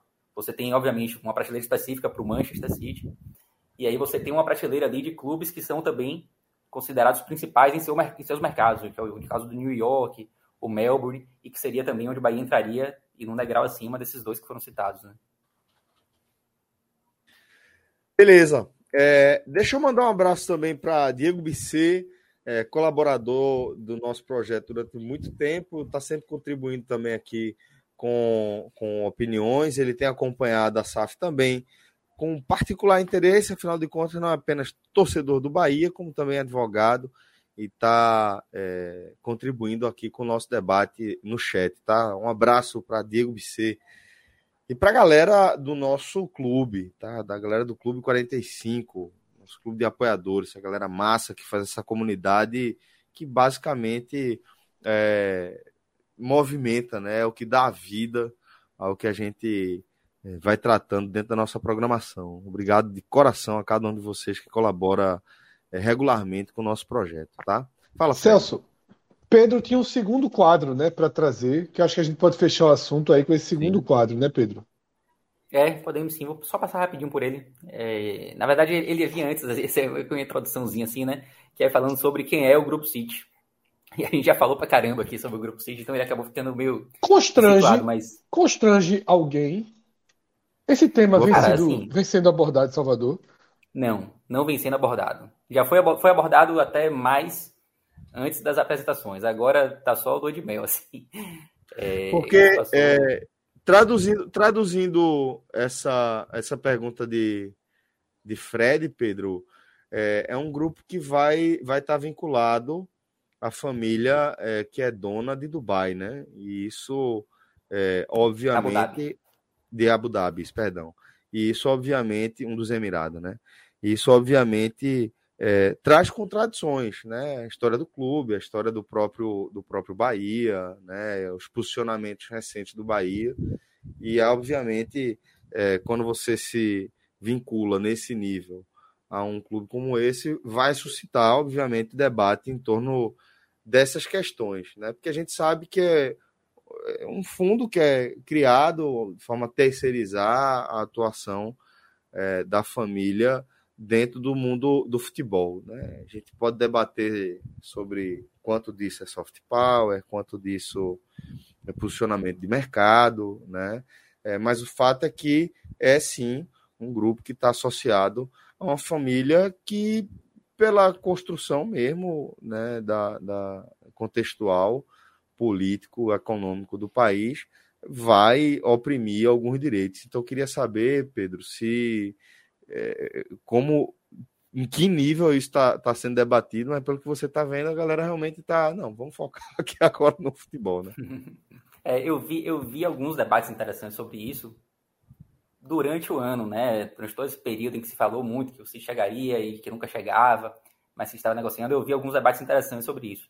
Depois, eu confesso que não vi absolutamente nada sobre o tema, mas contextualizando aqui. É, o, o City Football Group ele foi fundado por esse cara, é o primeiro que aparece aí, que é o Sheikh Mansur Mizayed. Ele é da família real de Abu Dhabi. Ele é, é o vice-primeiro-ministro. Né? É, ele é o irmão do presidente dos Emirados, né? Os Emirados, está entrando um pouquinho na, na política aqui dos, dos, Emirados Árabes Unidos. Os Emirados, eles são divididos ali. Tem Emirados, obviamente, são sete. Abu Dhabi é um deles, Dubai é outro, são os dois mais famosos, né? E o país ele tem uma administração também, ele tem um presidente e não há uma regra na legislação do país, mas é meio que fato que sempre o presidente é ligado à, à família real de Abu Dhabi, enquanto que o primeiro-ministro ele costuma ser indicado pela família real de Dubai. E obviamente que essas famílias elas se entrelaçam também. O próprio Sheikh Mansur ele é casado com a esposa dele é, é da família real de, Abu Dhabi, de Dubai, então elas meio que se entrelaçam. E o Sheikh Mansur, no caso, ele é o vice-primeiro-ministro dos Emirados Árabes e o irmão dele é o presidente, que é o cargo mais, mais importante, que é o Sheikh Mohammed. É, enfim, foi esse cara que fundou o City Football Group e na medida em que o tempo foi passando, ele foi vendendo alguns percentuais do CFG para outros investidores e essa, inclusive, é a principal fonte de renda do CFG, né? Quando perguntam como é que o CFG ganha dinheiro, é dessa forma aí, vendendo percentuais ali para outros investidores. Então, há um percentual de 8% que pertence a um chinês, de Huigang, que tem um conglomerado lá de comunicação na China, e há um percentual um pouco maior de 14% da Silver Lake. A Silver Lake é uma empresa assim gigantesca, uma empresa americana que investe em empresas de tecnologia e que tem participação assim em diversas empresas muito famosas, como o Twitter, como o Airbnb, o Skype, a Dell, enfim, é uma lista gigantesca de empresas que pertencem, tem algum percentual ali de participação da Silver Lake e eles investiram na, no City Football Group e recentemente até compraram um percentualzinho é, complementar. E é dessa forma que o CFG vai fazendo dinheiro, né? Vendendo esses percentuais. Essa venda da Silver Lake, da Silver Lake foi bilionária. Então, hoje são basicamente três, três conglomerados que compõem a estrutura societária aí do, do City Football Group. Pedro. E em termos de gestão, né, tá saindo dos proprietários. Rapidinho, Não, eu, eu lembrei aí dessa. O, o Cássio vai lembrar, não sei se vocês já assistiram. Tem uma série Succession da HBO que isso aí. Que aliás, tem até um momento lá que eles. que é o Roman, né? Que é o personagem do. Vai comprar um clube. É, que ele vai lá dar um incentivo aos jogadores lá do clube, lá do. Eles até, do eles até compram e o outro cara não faz a menor ideia do que comprou. Do que seja, do que seja e tal. Claro que não é isso que está dizendo, mas é só para mostrar o quanto essa galera aí tem muita, muito, muita grana mesmo assim para investir. É doido. E aí entra exatamente o Silver, o Silver Lake é como se fosse a família lá do, do Succession aí entrando na, no projeto. É, e você pensa do Silver Lake, né? Você fala, os caras têm dinheiro pra caramba, o Shake deve ter mais dinheiro que eles, né? Tipo, é um Total, assim. velho. Você é maluco. Quase 80% pô. aí, pô, do negócio aí do Grupo City. Exato. Não, você aí, é, agora... veja, tem que olhar para o Emirados e, e olhar para essa galera como é, é, dono de uma fazenda que, que cultiva petróleo. um é. negócio desse aí, velho. que a galera é foda, pô. É foda. Mas enfim. É, petróleo e gente, né? Porque Oi? você é dono de um país, você é dono de um país, você cultiva petróleo e gente. Isso, exatamente. E são dois bens, dois bens muito valiosos. É, total. Mas é, é isso. É, inclusive, por falar em petróleo, rapidinho, só mais contextualizando aqui com a Bahia também, no conselho de administração, o Sheik, ele, ele, já não faz parte do conselho, né, mas ele colocou uma pessoa ligada a ele, que é Khaldun Al-Mubarak. É, e esse cara aí, ele além de ser o, o presidente do conselho de administração do CFG, ele é presidente da Mubadala, ele é o CEO da Mubadala, que é a empresa que recentemente comprou a refinaria de Mataripe, aqui próximo a Salvador. Pertencia à Petrobras e foi comprada por esse grupo, então é mais um investimento dos Emirados Árabes aqui em Salvador. É isso. É, vamos girar, vamos para o próximo tema, vamos para a próxima pauta. E agora a gente faz quase que um, um mix, né? A gente vai trazer. Um Celso, eu diria que é um arré do DeLorean de um caminho para o futuro para um caminho do passado, né? Passado presente. Total, velho. Total, é isso, velho. Porque, é, Fred, a gente vai falar de algo que está se confundindo. Né? A gente vai falar de algo que cujos limites não, não estão tão claros quanto deveriam estar, né? Vai falar de política e de futebol. É, e tem, tem gancho suficiente aqui para a gente tratar desse tema, mas quando a gente for abordar esse tema, o fato é que a gente não vai se limitar somente a falar de, de fatos presentes, fatos correntes. Vamos trazer outros exemplos é, desse nosso acompanhamento, né, do desenrolar dos fatos do futebol aqui na região, somar nossos olhares a partir de perspectivas é, locais, estaduais também, para ampliar o nosso debate. Mas a pauta a partir de agora vai ser justamente é, é, como o futebol muitas vezes é utilizado pela política, mas não pela política no sentido do papel social que o esporte, independentemente da modalidade, é, precisa desempenhar. A gente está falando de interesses políticos privados, né? interesses políticos, interesses de políticos profissionais. Né? E é isso aqui que a gente vai, vai tratar. Eu vou usar como gancho para abrir aqui o, o debate é, a minha experiência particular também. Né? Nesse último fim de semana, é, fui a um aniversário no, no Shopping Rio Mar, ali no, no Pina, zona sul aqui do Recife, e passei em frente à Ilha do Retiro. Né? E minha companheira pergunta, pô, hoje tem jogo? Eu falei, não, o esporte joga só o clássico agora, no meio de semana. Tem certeza, pô, quanta gente. Aí eu percebi, não, realmente tem muita gente, todo mundo, é, boa parte dessa galera ali, dessa movimentação, identificada com é, as cores, com as camisas né, da uniformizada, da organizada. E, é, obviamente, isso, pela minha própria bagagem, né, me levou a concluir que se tratava de um evento, mais um evento da organizada é, dentro das dependências do clube. Né? Até dei uma tuitada nesse sentido de é, como é mais um episódio dos inúmeros que a gente já acompanhou, né? fora os que a gente não acompanhou, não ficou sabendo, mas dessa promiscuidade né, que existe entre algumas gestões, praticamente todas, e as facções organizadas, né? Porque o ciclo é basicamente o mesmo. A gente vê um ciclo eleitoral, a gente vê muitas vezes é, a situação é, fazer um alinhamento é, pontual, às vezes, né, ou mais duradouro com a administração da organizada, isso vira apoio, isso vira voto, isso vira é, favores, né? E depois a gente vai ver um momento em que é, essas organizadas, inevitavelmente, acabam protagonizando mais um episódio de violência, seja dentro, seja fora do estádio, é, promovendo, gerando prejuízos aí é, à imagem do clube, prejuízos financeiros ao clube, é, gerando prejuízo esportivo a esse clube.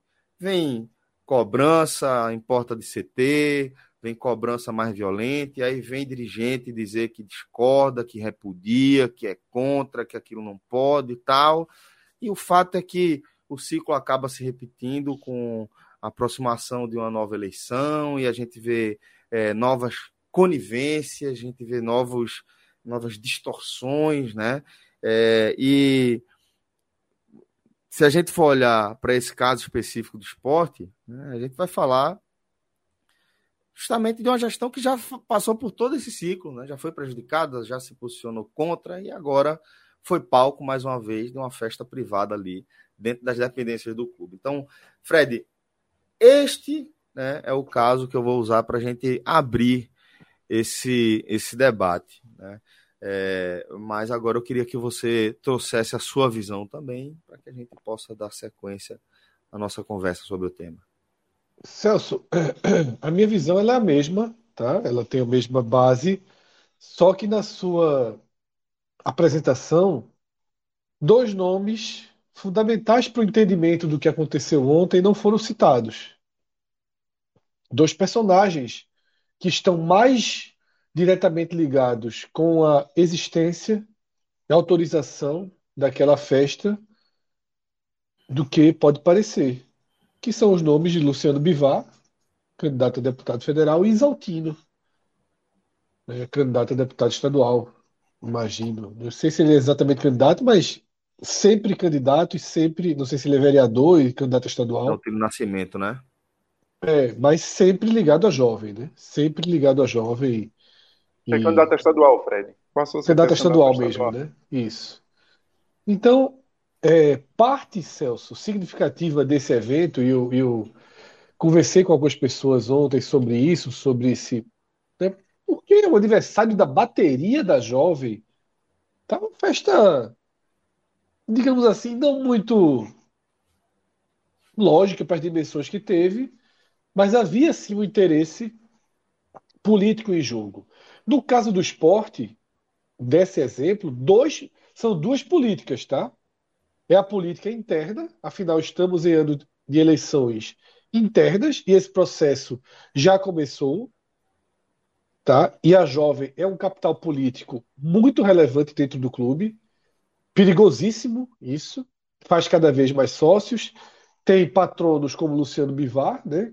Extremamente próximo da jovem e está aí a ponto de você ter um grupo organizado que também se mobiliza para votar no próprio Luciano Bivar. Não sei se assim fará, mas eu lembro que na eleição passada, é, Felipe Carreira chegou a ter um, um, um comunicado né, desaltino, justamente com a jovem, pedindo voto de Felipe Carreiras, e acho que o próprio candidato falou que não partiu dele, porque era um desses momentos delicados, a jovem tinha feito alguma das suas besteiras recentes e pegou mal para Carreiras né, que é um cara que usa essa coisa do esporte, né? Eu não acho que organizada está lado a lado com o esporte exatamente, esporte que eu digo, esporte com E, né?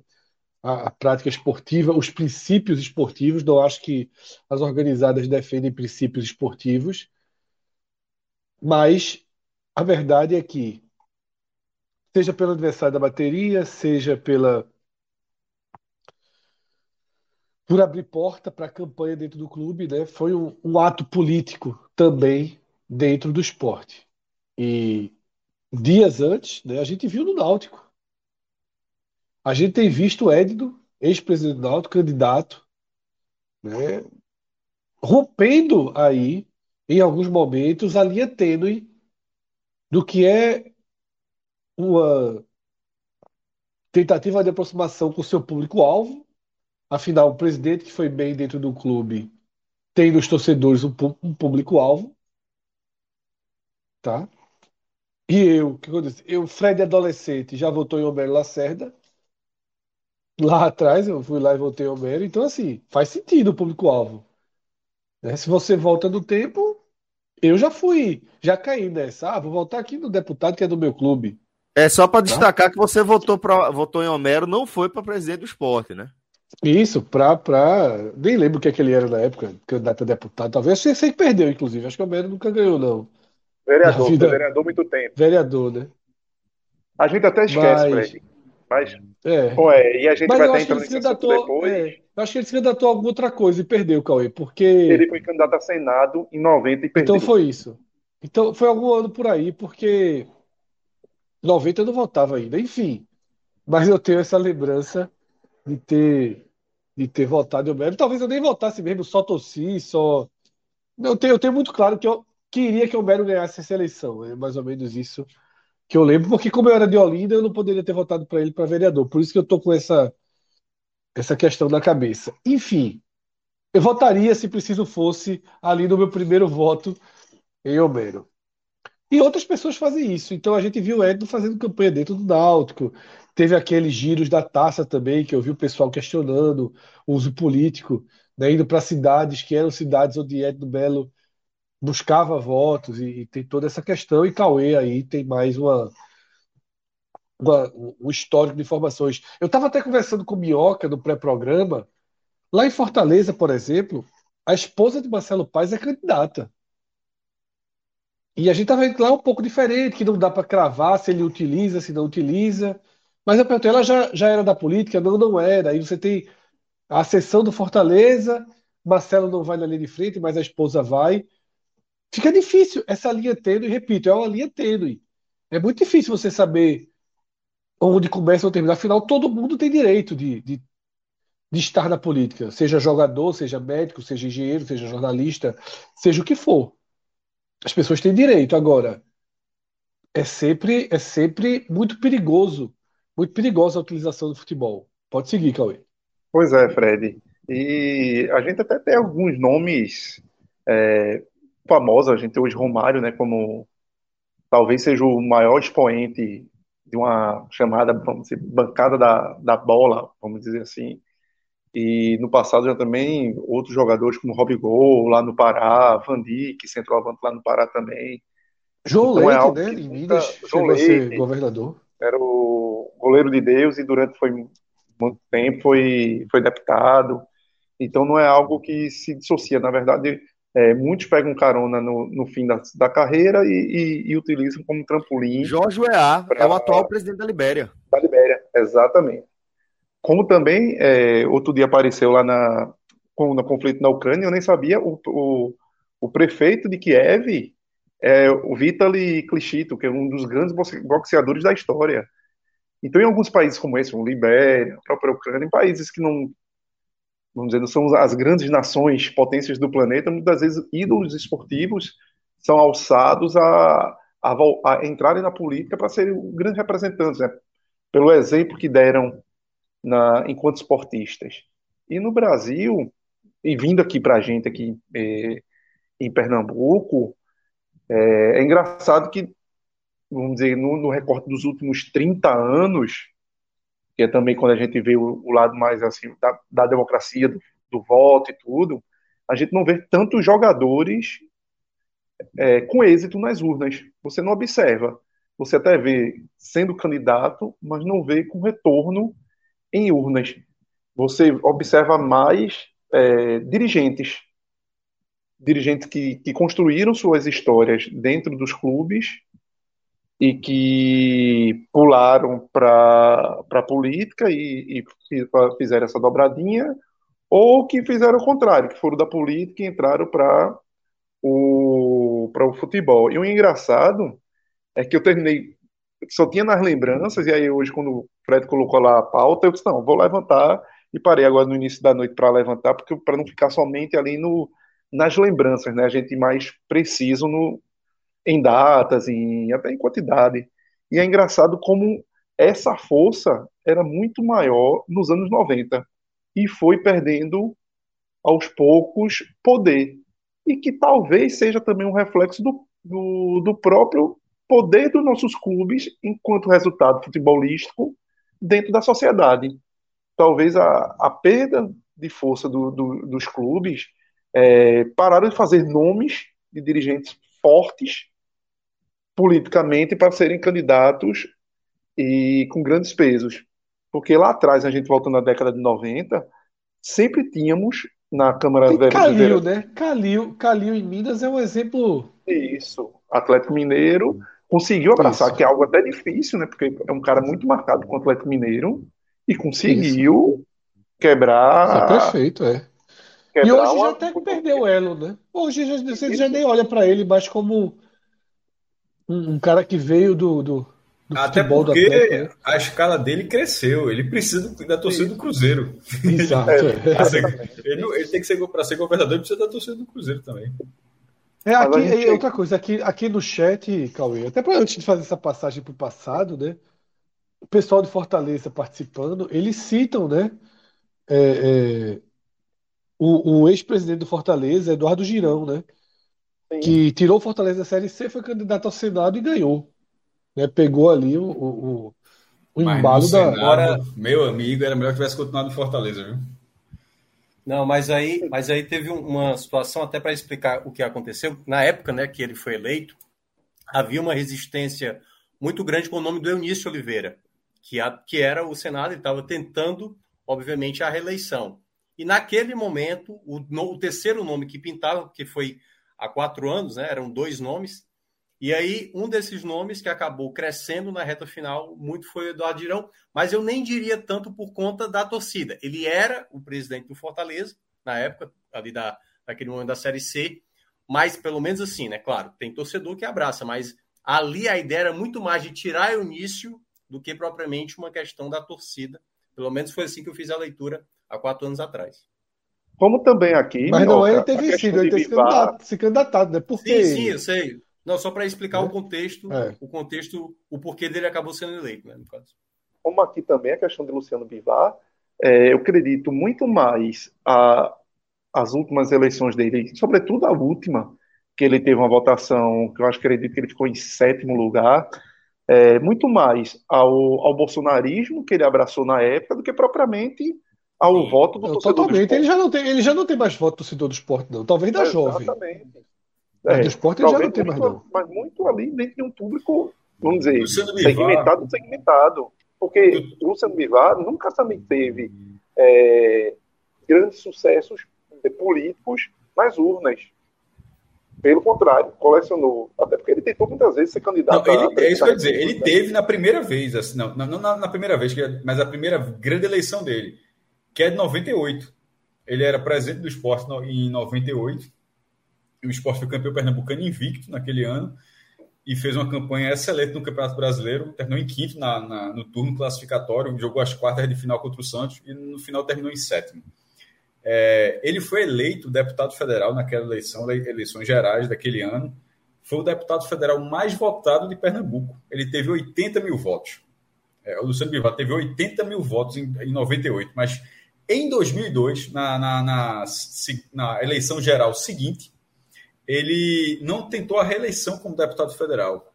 Ele tentou, ele foi saiu candidato a presidente pelo PSL pela primeira vez. E aí, para você ver como, como influencia, influenciou nos 80 mil votos que ele teve é, em 98. Em 2002, já é o Luciano Bivar da renúncia de 2001, da perda do. É, a, o título do Náutico em 2001, que o esporte perdeu o hexacampeonato, o rebaixamento do esporte no Campeonato Brasileiro. É, não só por isso, porque ele poderia ter, pelo menos ter tido os mesmos 80 mil votos que ele teve. Ele foi candidato a presidente e teve 60 mil, é, que era de posto único. Então, foi, a, a, votação dele como presidente foi menor do que a, a deputado federal, porque a, a base dele, como está como tá falando aqui, era um voto do esporte. Era um, era, um, era um voto baseado no esporte. E que 98 foi muito forte. É, já, como o Fred lembrou, já tinha tido com. É, Romero Lacerda, Zé Neves, é, Fred Oliveira, que era da, da Federação Pernambucana, Antônio Luiz Neto do Santa Cruz é um pouco diferente, porque Antônio Luiz Neto já era um decano da, da, da Câmara dos Vereadores antes de ser do Santa. Ele foi para o Santa, isso, isso meio que aumentou a base, mas acabou não entrando, virou suplente no caso, mas acabou não entrando. E tem um outro caso que não foi de eleição, mas foi de, de apresentação para o público, que foi Fernando Bezerra Coelho. Tem André época... Campos do Náutico também, né?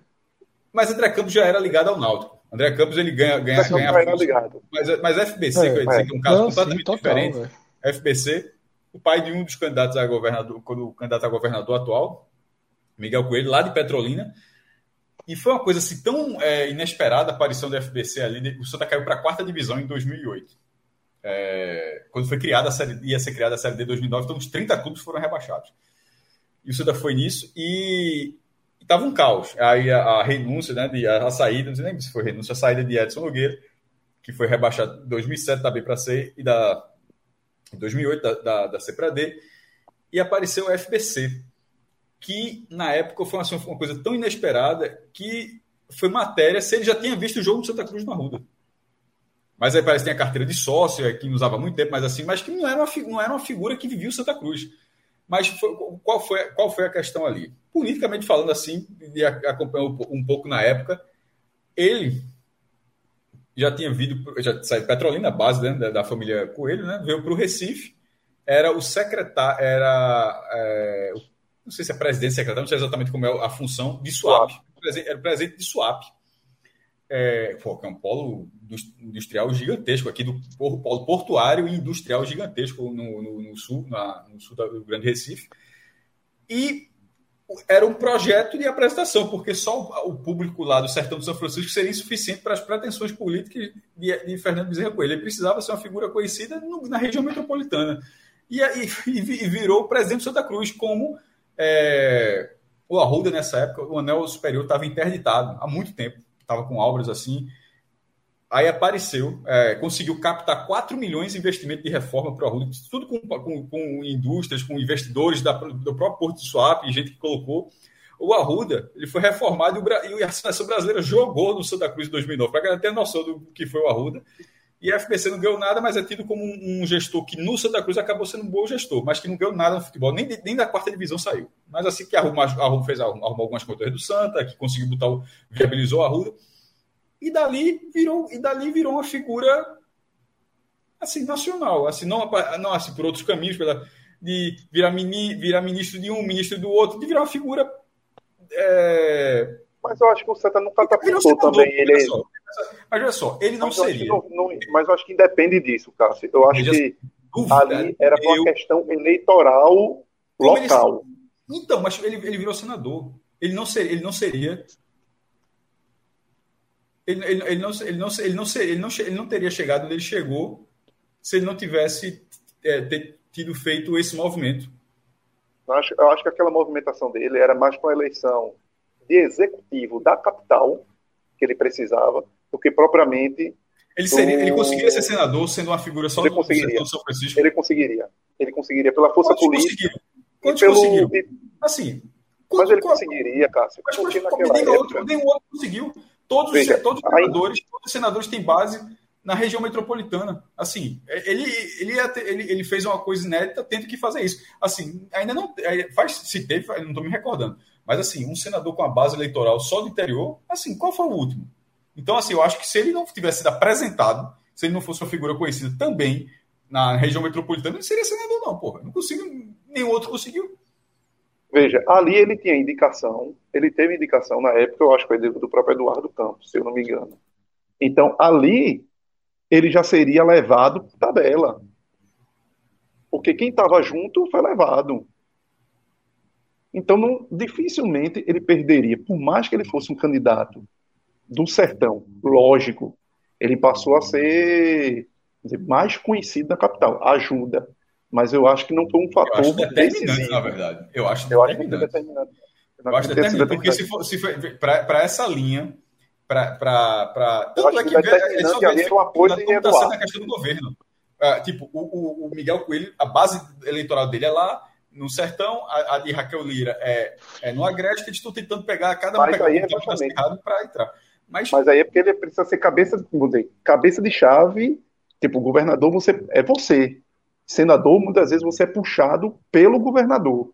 E, e, e isso aconteceu com ele. Ele foi puxado. Mas ele precisava ser conhecido. Ele não era só ser puxado pelo governador. Mas veja só, até para ser puxado pelo governador, Sempre. ele precisava ser justificado tá, porque está sendo puxado. Porque assim, todo... ele esse então, vou, vou botar o senador na corrente política, vou botar o senador, o cara, é, a figura lá de Suave. Então, quem é, quem é essa pessoa? Assim, não é. Os, nenhum senador vem. Vem, os, os, últimos senadores de Todos, já... todos os senadores. A, a, exceção deve acontecer agora, com André de Paula, se Marília ganhar. Mas todos os senadores foram senadores que estavam com o governador vencedor. Não, mas eu fui anterior a, essa, eu fui anterior a esse ponto. Eu, fui, eu, eu, fui, eu disse o seguinte, nessa questão política. Para que ele fosse a figura do governador, ele precisava ser conhecido. O Santa Cruz fez parte desse processo. O Santa Cruz, o Santa Cruz foi, é, foi importante para que ele pudesse ser justificado como o nome do governador. Senão ele seria simplesmente uma figura na capital, pelo menos, desconhecida ou conhecida de alguém que a, a, a, acompanha o caderno econômico lá do jornal. Assim, mas veja, politicamente, com o Eduardo, opinião, ele claro, já tinha poder. Nada é, é a opinião, claro. Não, eu, eu acho assim, politicamente ele já tinha poder suficiente para barganhar com o Eduardo Campos a posição que ele teria ali. Então ele conseguiu é, ser o, vamos dizer, o candidato do governo. E sendo candidato do governo e sendo candidato de quem venceu, a vaga para o Senado, do vencedor do Senado, como vem sendo nas últimas eleições de Pernambuco, o governador faz o senador. Então, agora, lógico que de alguma forma ou de outro cara passar a ser mais conhecido na capital ajuda demais. Ser presidente de Santa Cruz ajuda demais. Tanto que ele saiu e voltou e, tipo, o, é, o Santa Cruz para ele provavelmente não é nada, porque pronto, o próprio filho dele, o candidato é rubro-negro, torcedor de esporte. Então nem isso fez com que é, é, ele essa relação, para ser justo, o próprio Eduardo é Campos é era conveniência. Tem um filho que é esporte, tem um filho que é náutico, assim, não tem. É, só para ser. O de Jarbas é esporte, o de Jarbas era esporte, mas o, de, o filho, é. os filhos de Eduardo Campos eram divididos, um é náutico, outro é esporte. Então, assim, o de Miguel Coelho está falando assim, por exemplo, quando tu fala rubro-negro, é rubro-negro do Flamengo ou do, do esporte? Porque ali. Não, do esporte. Do esporte. É então, é o que eu estou dizendo que, assim, não é, lógico, existe pai rubro-negro com filho tricolor, mas o, o, o, o pai foi de Santa Cruz, né? Okay, então, assim, é, é, é, é muito. É, um, é, concordo. Eu, eu, eu, ignorei esse ponto. É como se, fosse, como se fosse o filho de André Campos ou o filho do Homero Lacerda fosse. O Homero Lacerda, assim, é pesado. E, Agora e voltando... que tu falaste, tem algum filho de presidente aí que foi para outro time, irmão? Bom, bom ponto aqui. Porra, me recordo. Talvez você, Miguel Coelho é um caso raro, viu?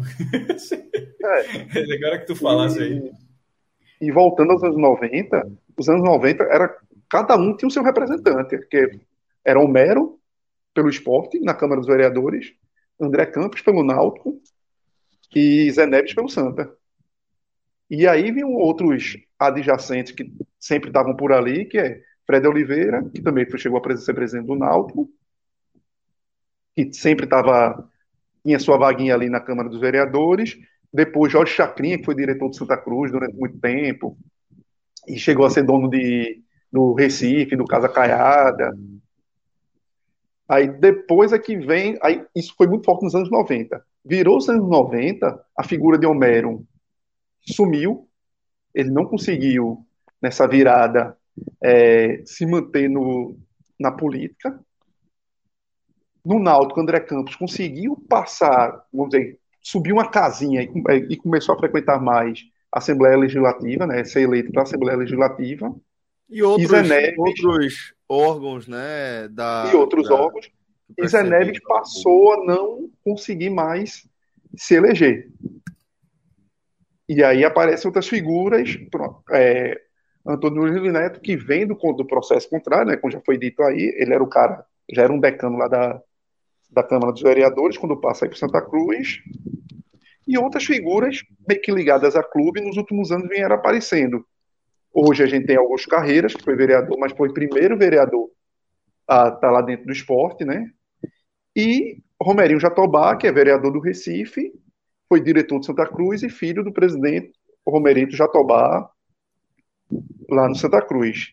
E agora, eu, eu, olhando os três clubes assim, e, e, confirmou um pouco da minha, da minha impressão de, de lembrança, o Santa Cruz é muito mais enraigado para mim, essa questão política que o Santa Cruz, e, e talvez se explique também tudo que vem acontecendo no Santa Cruz nos últimos, nas últimas décadas. Antônio Luiz Neto, Cruz... pô, a gente não pode passar por esse debate sem falar de Antônio Luiz Neto, né? Antônio Luiz Neto. O Santa que... Cruz veio de Mirinda lá atrás, eu não estou fazendo nem assim, é, avaliação de gestão, mas Mirinda 93, 94. Santa Cruz teve Zé Neves, 85, 88, 2003, 2004. O Santa Cruz teve Mendonção, pai do, do ex-ministro Mendonça Filho, que foi deputado federal inúmeras vezes, é um das, dos tidos cardeais tricolores, né, os, os imortais tricolores. Uhum. É, foi também presidente do Santa Cruz. No, Mas ele já, ele já, já era um político experiente, né? Quando ele, quando ele passou. Isso, isso. Mas também era muito forte no Santa Cruz. Era, era daquelas vozes que se não que ele dava o nome do candidato, né? Passava por ele as, as, é, os consensos de chapa, vamos dizer assim. No Náutico, se a gente for, for puxar, teve, além de André, teve Fred Oliveira, Ricardo Valois, que até outro dia era, era vice-prefeito lá de, de Jabotão, Eduardo Araújo, deputado federal, que é pai do, de Bruno Araújo, presidente nacional do PSDB. E no esporte, teve a figura de Homero, Bivar e eu acho que ficou nos dois. Eu tentei lembrar de outro, e, eu lembro e, de... e, do esporte o fluxo foi futebol política. Né? Política e futebol não teve esse fluxo inverso. Não, Jarbas não, não chegou teve. a ter nada é, direto, né? Nunca, nunca flertou, mas nunca pelo conselho, né? Também, né? Quis, né? Jarbas já foi presidente do Conselho Deliberativo. Isso. Enquanto, é. E, eu acho que enquanto prefeito do Recife, não, ou logo depois que saiu da prefeitura de Recife. Logo depois, logo depois. Acho que quando saiu quando saiu. E Fred Domingos, acho que foi candidato a, a, vereador alguma época da vida, mas sem ganhar.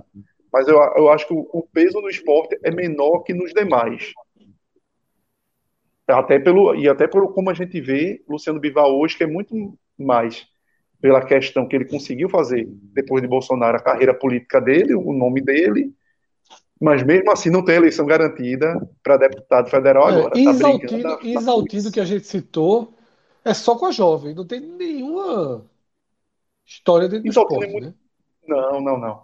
É torcedor do esporte, mas não é assim. Isso, torcedor, é. Nunca, nunca, nunca teve é cargo, profissional, assim. né? Isaltino é. sempre é, frequentou a política mesmo e, e, e ter esse e tem na jovem uma base. Né? É. É engraçado que não tem... Exaltino e Luciano Bivar partidos que divergem, né? Aqui, vamos Exatamente, dizer assim. Exatamente, é. Mas na casadinha, é, né? Porque é... é... normal, né? Exaltino já é, foi do PT, muito... Cauê? Já foi do PT. Foi do já PT. foi do PT, né? Hoje é PSB, né? É. Isso também não quer dizer Luciano Bivar, apesar de estar no partido, no, no União Brasil, que é a junção do PSL, com o DEM. Pequenininho, pequenininho agora também foi beneficiado quando ele não conseguiu conquistar nas urnas a vaga dele a deputado federal, na anterior, que ele conseguiu ficar atrás de Caio Manissoba e perdeu a vaga que era destinada a, a aquela coligação para Caio Manissoba, e aí é, houve um gesto na época de, acho que Paulo Câmara já era o governador, de Isso. puxar Caio Manissoba para ser secretário de Agricultura, eu acho, para poder, poder Luciano Bivar ascender a deputado federal. Então, apesar de ser partidos distantes, teoricamente, no diálogo ideológico, nada, nada como uma boa conversa para sentarem na mesma mesa. Tudo se ajeita, tudo se ajeita. Mas assim, é, eu queria sublinhar algo que Fred já trouxe, que talvez seja importante a gente compartilhar outras visões.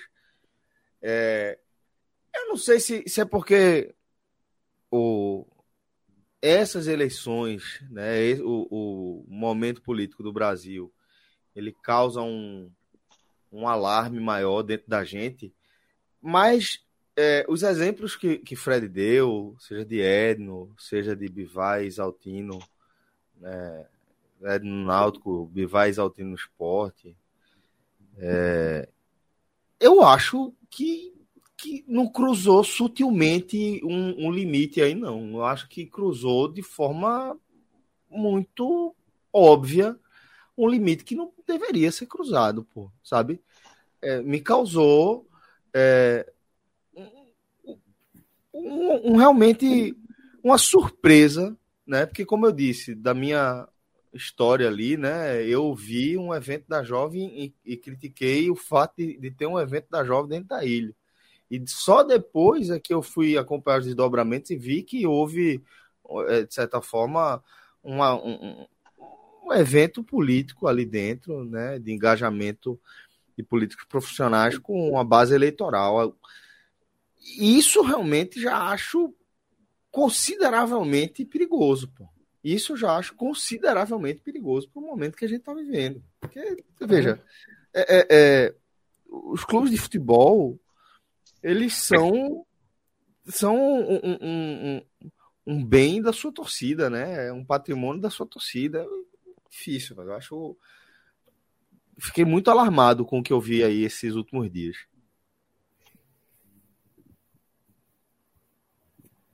Pedro Pedro estava tentando falar algo há pouco. Não, era só para trazer alguns exemplos. Talvez estava citando é, exemplos de políticos que eram envolvidos com clubes né, em Pernambuco. E aqui na Bahia também tem exemplos desde a década de 60, assim, Osório Vilas Boas, cara que foi presidente durante anos do Bahia e que teve cargos eletivos também. Na década de 90, com Paulo Maracajá no Bahia e Paulo Carneiro no Vitória. Os dois também tiveram, tiveram cargos de deputado, vereador. É, e mais recentemente também, na década de 2000, com os Guimarães, tanto Marcelo Guimarães pai, quanto Marcelo Guimarães filho. Esse, inclusive, depois da, de ser deposto como presidente do Bahia, se candidatou e não, não mais se elegeu, está tentando novamente agora.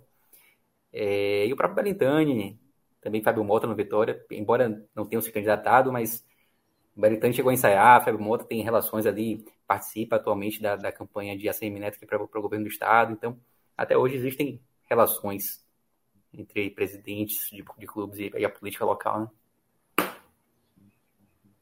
É, aqui o Carneiro foi deputado né? também, né? Foi, Quem? foi. Pois foi é. deputado estadual e vereador. É, Tarcísio está trazendo aqui, ele fez um levantamento, Tarcísio Xavier. Mero Lacerda, maestro, é o Mero Lacerda, pesquisando aqui, como você falou, três vezes seguidas, eleito vereador do Recife, e 88 foi o segundo mais votado. Né? Ali, meu tem que votar no mesmo. Não tinha como não votar, não. Só perdeu para Gustavo Krause. E tentou ser senador em 90. Aí perdeu. É foda. É. Um ou dois senadores em 90. Se foi um, Homero foi menino. Foi um. Marco Marcel levou. Marco Marcel perdeu. Muito, é difícil, aí é difícil. É, aí ganhar do homem é foda. o, o menino o, o, o, ousado demais, né? Ele pensou assim, pô, derrubei lugar. o Fla e a Globo, vou derrubar o Marco Marcelo. É, aí ninguém derrubava, não. Difícil.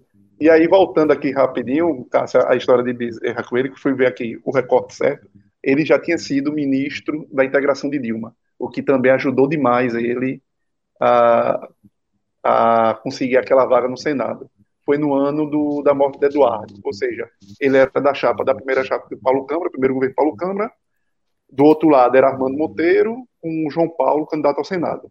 Então, Armando Monteiro até começou bem aquela eleição na frente. Isso é, 2014, isso é 2014, não é? 14. Só pra... Então, 2014. o Santa Cruz foi 2009, 2010. 9 e 10. o meu depois. ponto era, ele não passou no Santa Cruz. Tipo, ele não passou no Santa Cruz, continuou sendo secretário aqui, ministro da integração ali e tal. Vai, vai, eu acho que era pouco. Eu acho que era muito. Eu acho que era pouco. Eu acho que era pouco para não era para ele ser eleito, não. É, eu acho que era pouco para que ele fosse a figura do partido para ser o senador. É isso que eu estou querendo dizer. Porque na hora que você fala, na hora que você está tá sendo bem preciso, na hora que ele tem um apoio da situação, meio que empurra para o Senado. Mas eu digo, para ele chegar naquela, naquela posição de ser é aquela figura, eu acho que a construção dele, Santa Cruz fez parte desse processo. E não e foi algo uma parte menor. Acho que uma parte relevante. Porque naquele momento, na verdade, qual foi a construção dele? A construção dele era para ele ser conhecido na capital, para ele tentar ser prefeito do Recife. Dele, ele, a construção para ele. Para ele. Que lógico que nunca Eduardo Campos deixaria. Mas a construção para ele era tentar algo é, do executivo municipal, porque ali já havia um hiato de nomes, o desgaste do PT já existia naquele momento, é, Geraldo Júlio ainda, naquele momento, ainda não tinha sido, acho que era, não tinha sido o prefeito do Recife, era João da Costa, ali em 2010, 2010, quase com certeza era João da Costa. Então havia o, o hiato de qual nome sucederia aquele nome do PT. E o PSB era junto do PT naquela época, estava é, na mesma, vamos dizer, na mesma gestão, e aí é quando o PT tem toda aquela confusão, João da Costa, é, Humberto, Humberto, Costa, Maurício Randes, toda aquela confusão, e que Eduardo, dizem, fomentou bastante também a, a discórdia, e quando há aquela cisão... Duvido. quando aquela cisão... menino. Aí Eduardo bota o nome dele para concorrer. Mas lógico que dentro do PSB, cada um já se movimentava para ter o cacife, aí sim, Fernando Bezerra se movimentou para ser o cara, vamos dizer, com nome dentro, internamente do PSB, para que Eduardo olhasse e dissesse: opa, é esse o cara. Porque ali, 2014 já é outro cenário. 2014, Fernando Bezerra já estava assim, estava já muito bem, muito próximo de Dilma, muito próximo de Lula. Assim, ele já tinha uma visibilidade na capital, não poderia ser, assim, lógico, o Santa Cruz ajuda, ajudou demais, mas ele já tinha uma ele já tinha trilhado na política algo que, independentemente do futebol, ele já seria o escolhido de Eduardo para aquela posição. E aí a questão do governador de Paulo Câmara ser o vencedor, por toda aquela comoção que foi, porque ali foi uma virada, porque até o, o início da campanha eleitoral, do, do guia eleitoral, é, Armando Monteiro liderava. Eu não me lembro se João Paulo estava na frente de de, de Fernando Bezerra na, nas pesquisas, mas certeza que Armando liderava. E aí, com toda a comoção do acidente, houve toda aquela mudança e, e a vitória é, de Paulo Câmara no pro, pro primeiro governo dele. Gigante, Cauê. Velho, é, quando eu falo. Eu tava na época, né? Tava em política na época. Deixa eu né? falar. Quando, quando eu só puxando quando eu falo pra galera que, que é difícil você ver uma, uma turma reunida com esse perfil aqui, velho, é disso. Cauê, essa época, era editor de política do Diário de Pernambuco, acompanhou toda essa movimentação política, tinha passado por economia também, né, Cauê? Ou não, tava nessa época. Política, não. É só essa política. Época... Economia veio, acho, uns três, quatro anos depois. E aí veio a, a cobertura mais difícil assim da minha vida, que foi a daquela do avião, né? Porra, Ali foi. Cheguei de 8 horas da manhã no jornal. Velho, né? Você é, é doido. É, Percol, amigo. Então, assim, muito complicado. Tem que fazer uma cobertura que envolvia a passagem de amigo de um amigo para um, uma outra dimensão. É isso, velho. Foi muito difícil ali. Mas vamos lá. É, deixa, eu, deixa eu pedir também a, a opinião de Minhoca, para que Minhoca é. também possa colaborar né, com esse nosso debate, a gente falando aqui de política e de futebol, né?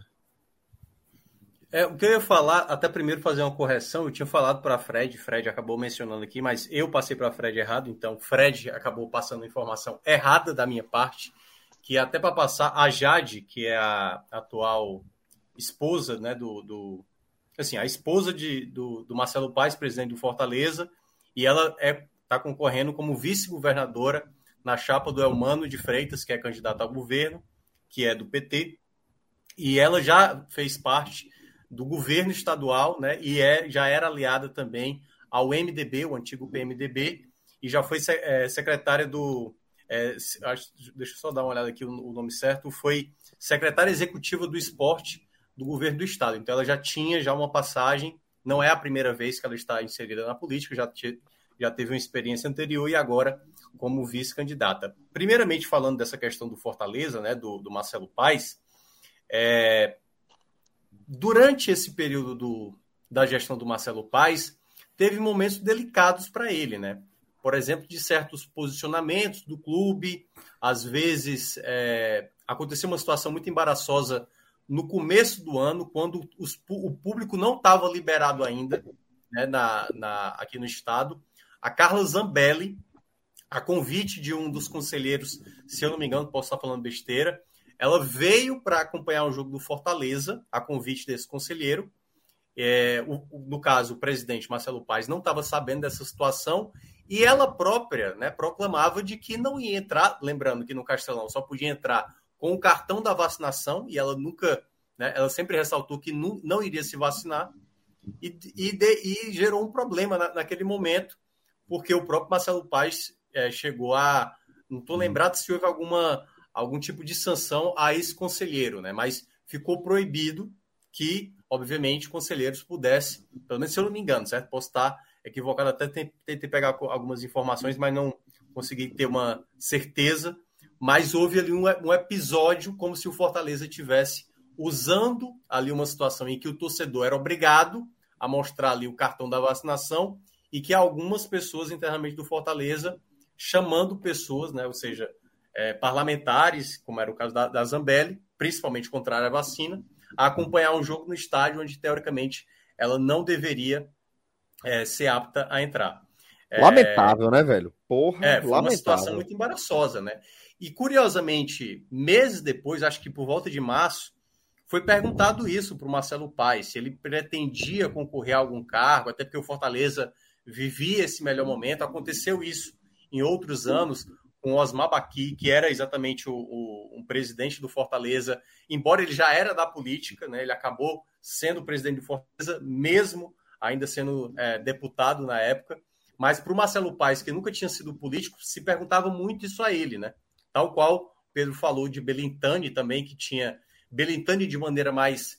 É, já falando sobre esse assunto, né? Bateu na trave o Belintani, né? Para a candidatura perfeito. Marcelo Paes sempre mencionou dizendo que o objetivo dele no clube era para ser presidente do clube, que ele não ia atrelar isso a, pelo menos, soube, na época da gestão, atrelar isso a uma concorrência a um cargo é, político, né? Uma, a um cargo é, exatamente com deputado, senador, pelo menos assim ele disse em março.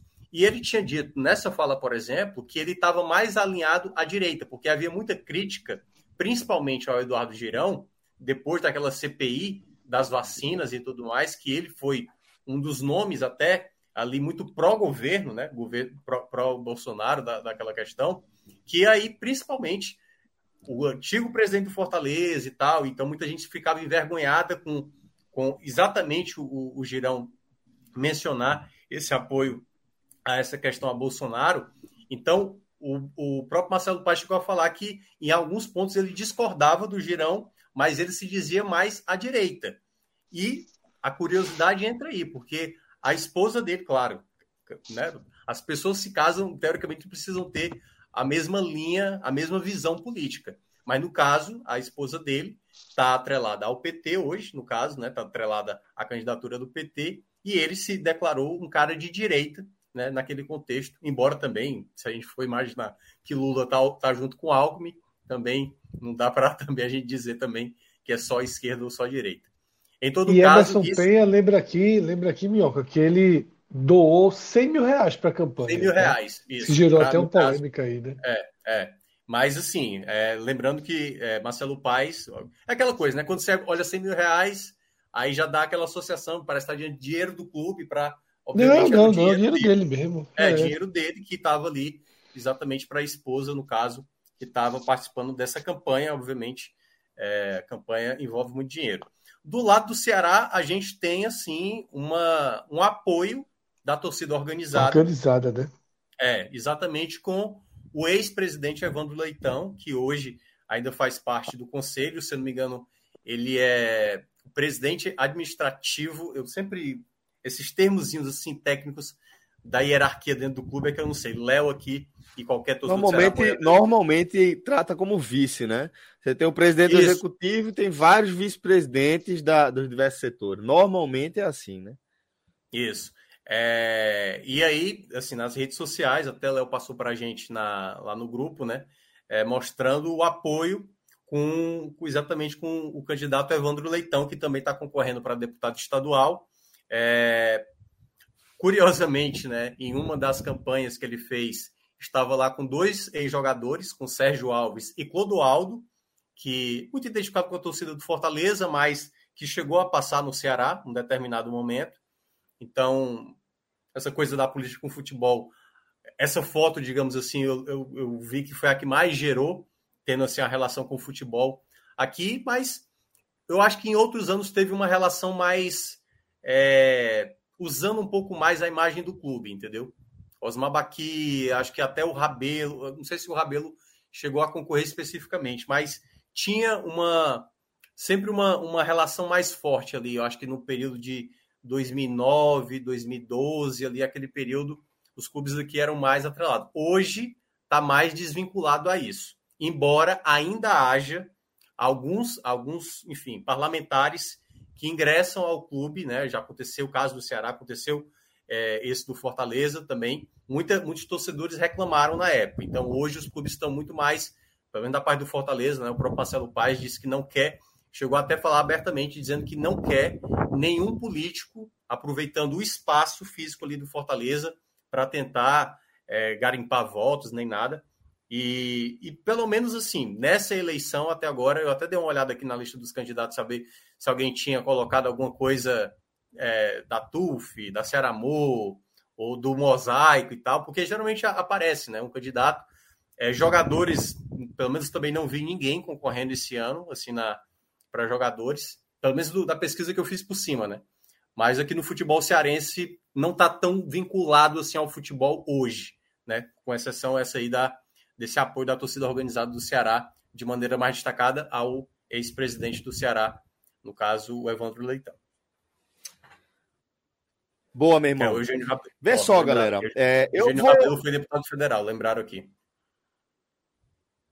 Éder Bandeira lembrou a gente aqui. É, isso. É, Emerson Pen também falou aqui.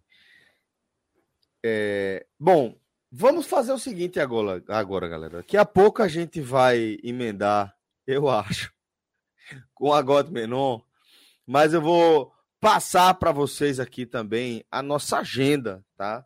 Nossa programação até o meio da semana que vem, para você poder acompanhar.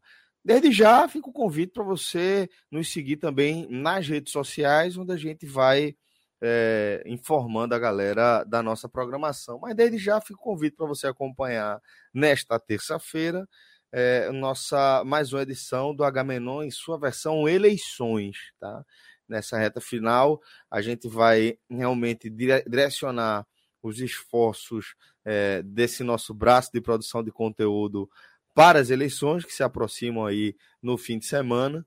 Então a gente vai ter na terça-feira, primeira edição do Eleições da semana, a partir da meia-noite a partir das 22 da quarta, aquela super quarta de telecast. A gente vai ter Curitiba e Ceará, vai ter Fortaleza e Flamengo, vai ter também clássico esporte náutico, valendo bastante aí é, essa, essa super quarta.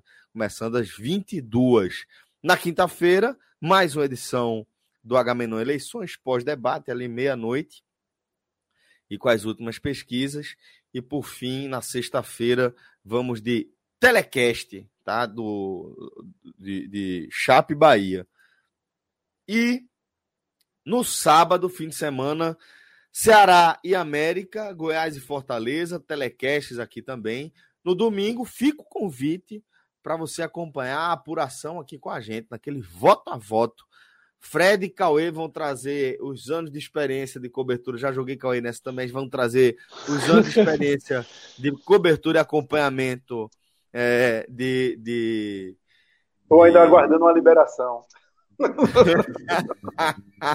Amanhã que eu vou uma saber. Duas, já saiu no BID. duas.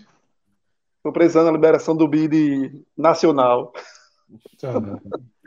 Amanhã o, BID o BID residencial saiu. Resolvido, o BID residencial é mais importante. É. Resolvido. É, Esperando é o BID nacional. Acho que a gente arruma advogado para entrar lá no com recurso. Mas aí vamos fazer uma apuração ao vivo, tá? Vamos acompanhar a apuração, perdão, vamos acompanhar a apuração ao vivo, voto a voto, é, dessa eleição, possivelmente com... a mais importante aí.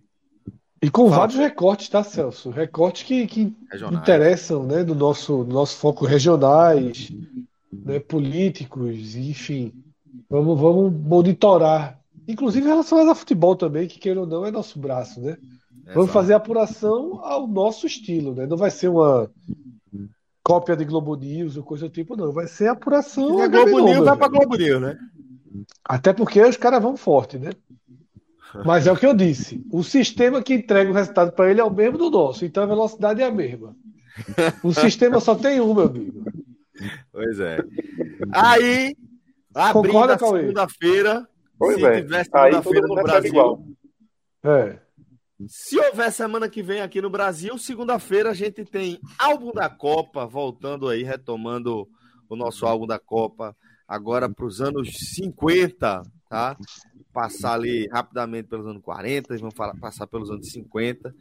Depois, terça-feira, também um, um, super telecasts aí. Rodada completíssima da Série B, importantíssima rodada.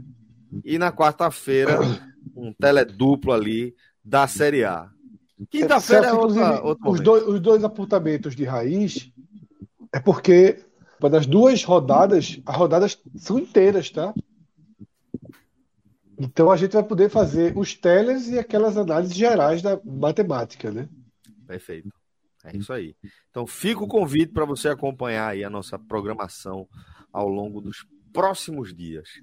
Desde já eu agradeço aqui a participação de todos, né? Cauê e Pedro, daqui eu vou me despedir é, de vocês, tá? Porque os demais a gente só se despede de mentirinha, só para a edição que vai para o podcast, porque na prática a gente segue caminhando para o Westeros, para a alegria de Tiago tô... Minhoca e de Fred. Estou tô mais morto, tô, mais morto que o rei, mas vamos embora. Cadê o remédio? Começa um remédio. Já foi, então. Né, ele é, mesmo, já acabou. O remédio tá fazendo efeito no homem, cara. A alergia passou, mas e aí a, a, o efeito de, de remédio de alergia? É... Vamos tá aqui. Vamos lá, Cauê, obrigado. Valeu, Pedrito. Um cheiro. Obrigado a todos pela participação. Quer falar alguma coisa, né, Valeu. né, Cauê? Desculpa. Só para responder, alguém perguntou aí no chat sobre Zé Múcio. Onde ele estava, onde estava Múcio? No TCU. Só para não deixar ele no vácuo. Isso. Cargo vitalício. Um abraço, meu velho. É... Abraço, galera. Aí, Valeu. Tá bom, esse eu queria. Esse é. Esse é. Tchau, galera. Valeu, velho. Valeu, valeu. É, e muito obrigado também a todos, tá bom? A gente se despede aqui do Raiz para a galera que vai seguir com a gente. É só aquela piscadinha, tá? Vou me despedir e a gente já vem com vinheta do Agote Menon. Então, Rafael Relógio, se liga aí e vamos junto. Forte abraço, galera. Até a próxima. Valeu. Tchau, tchau.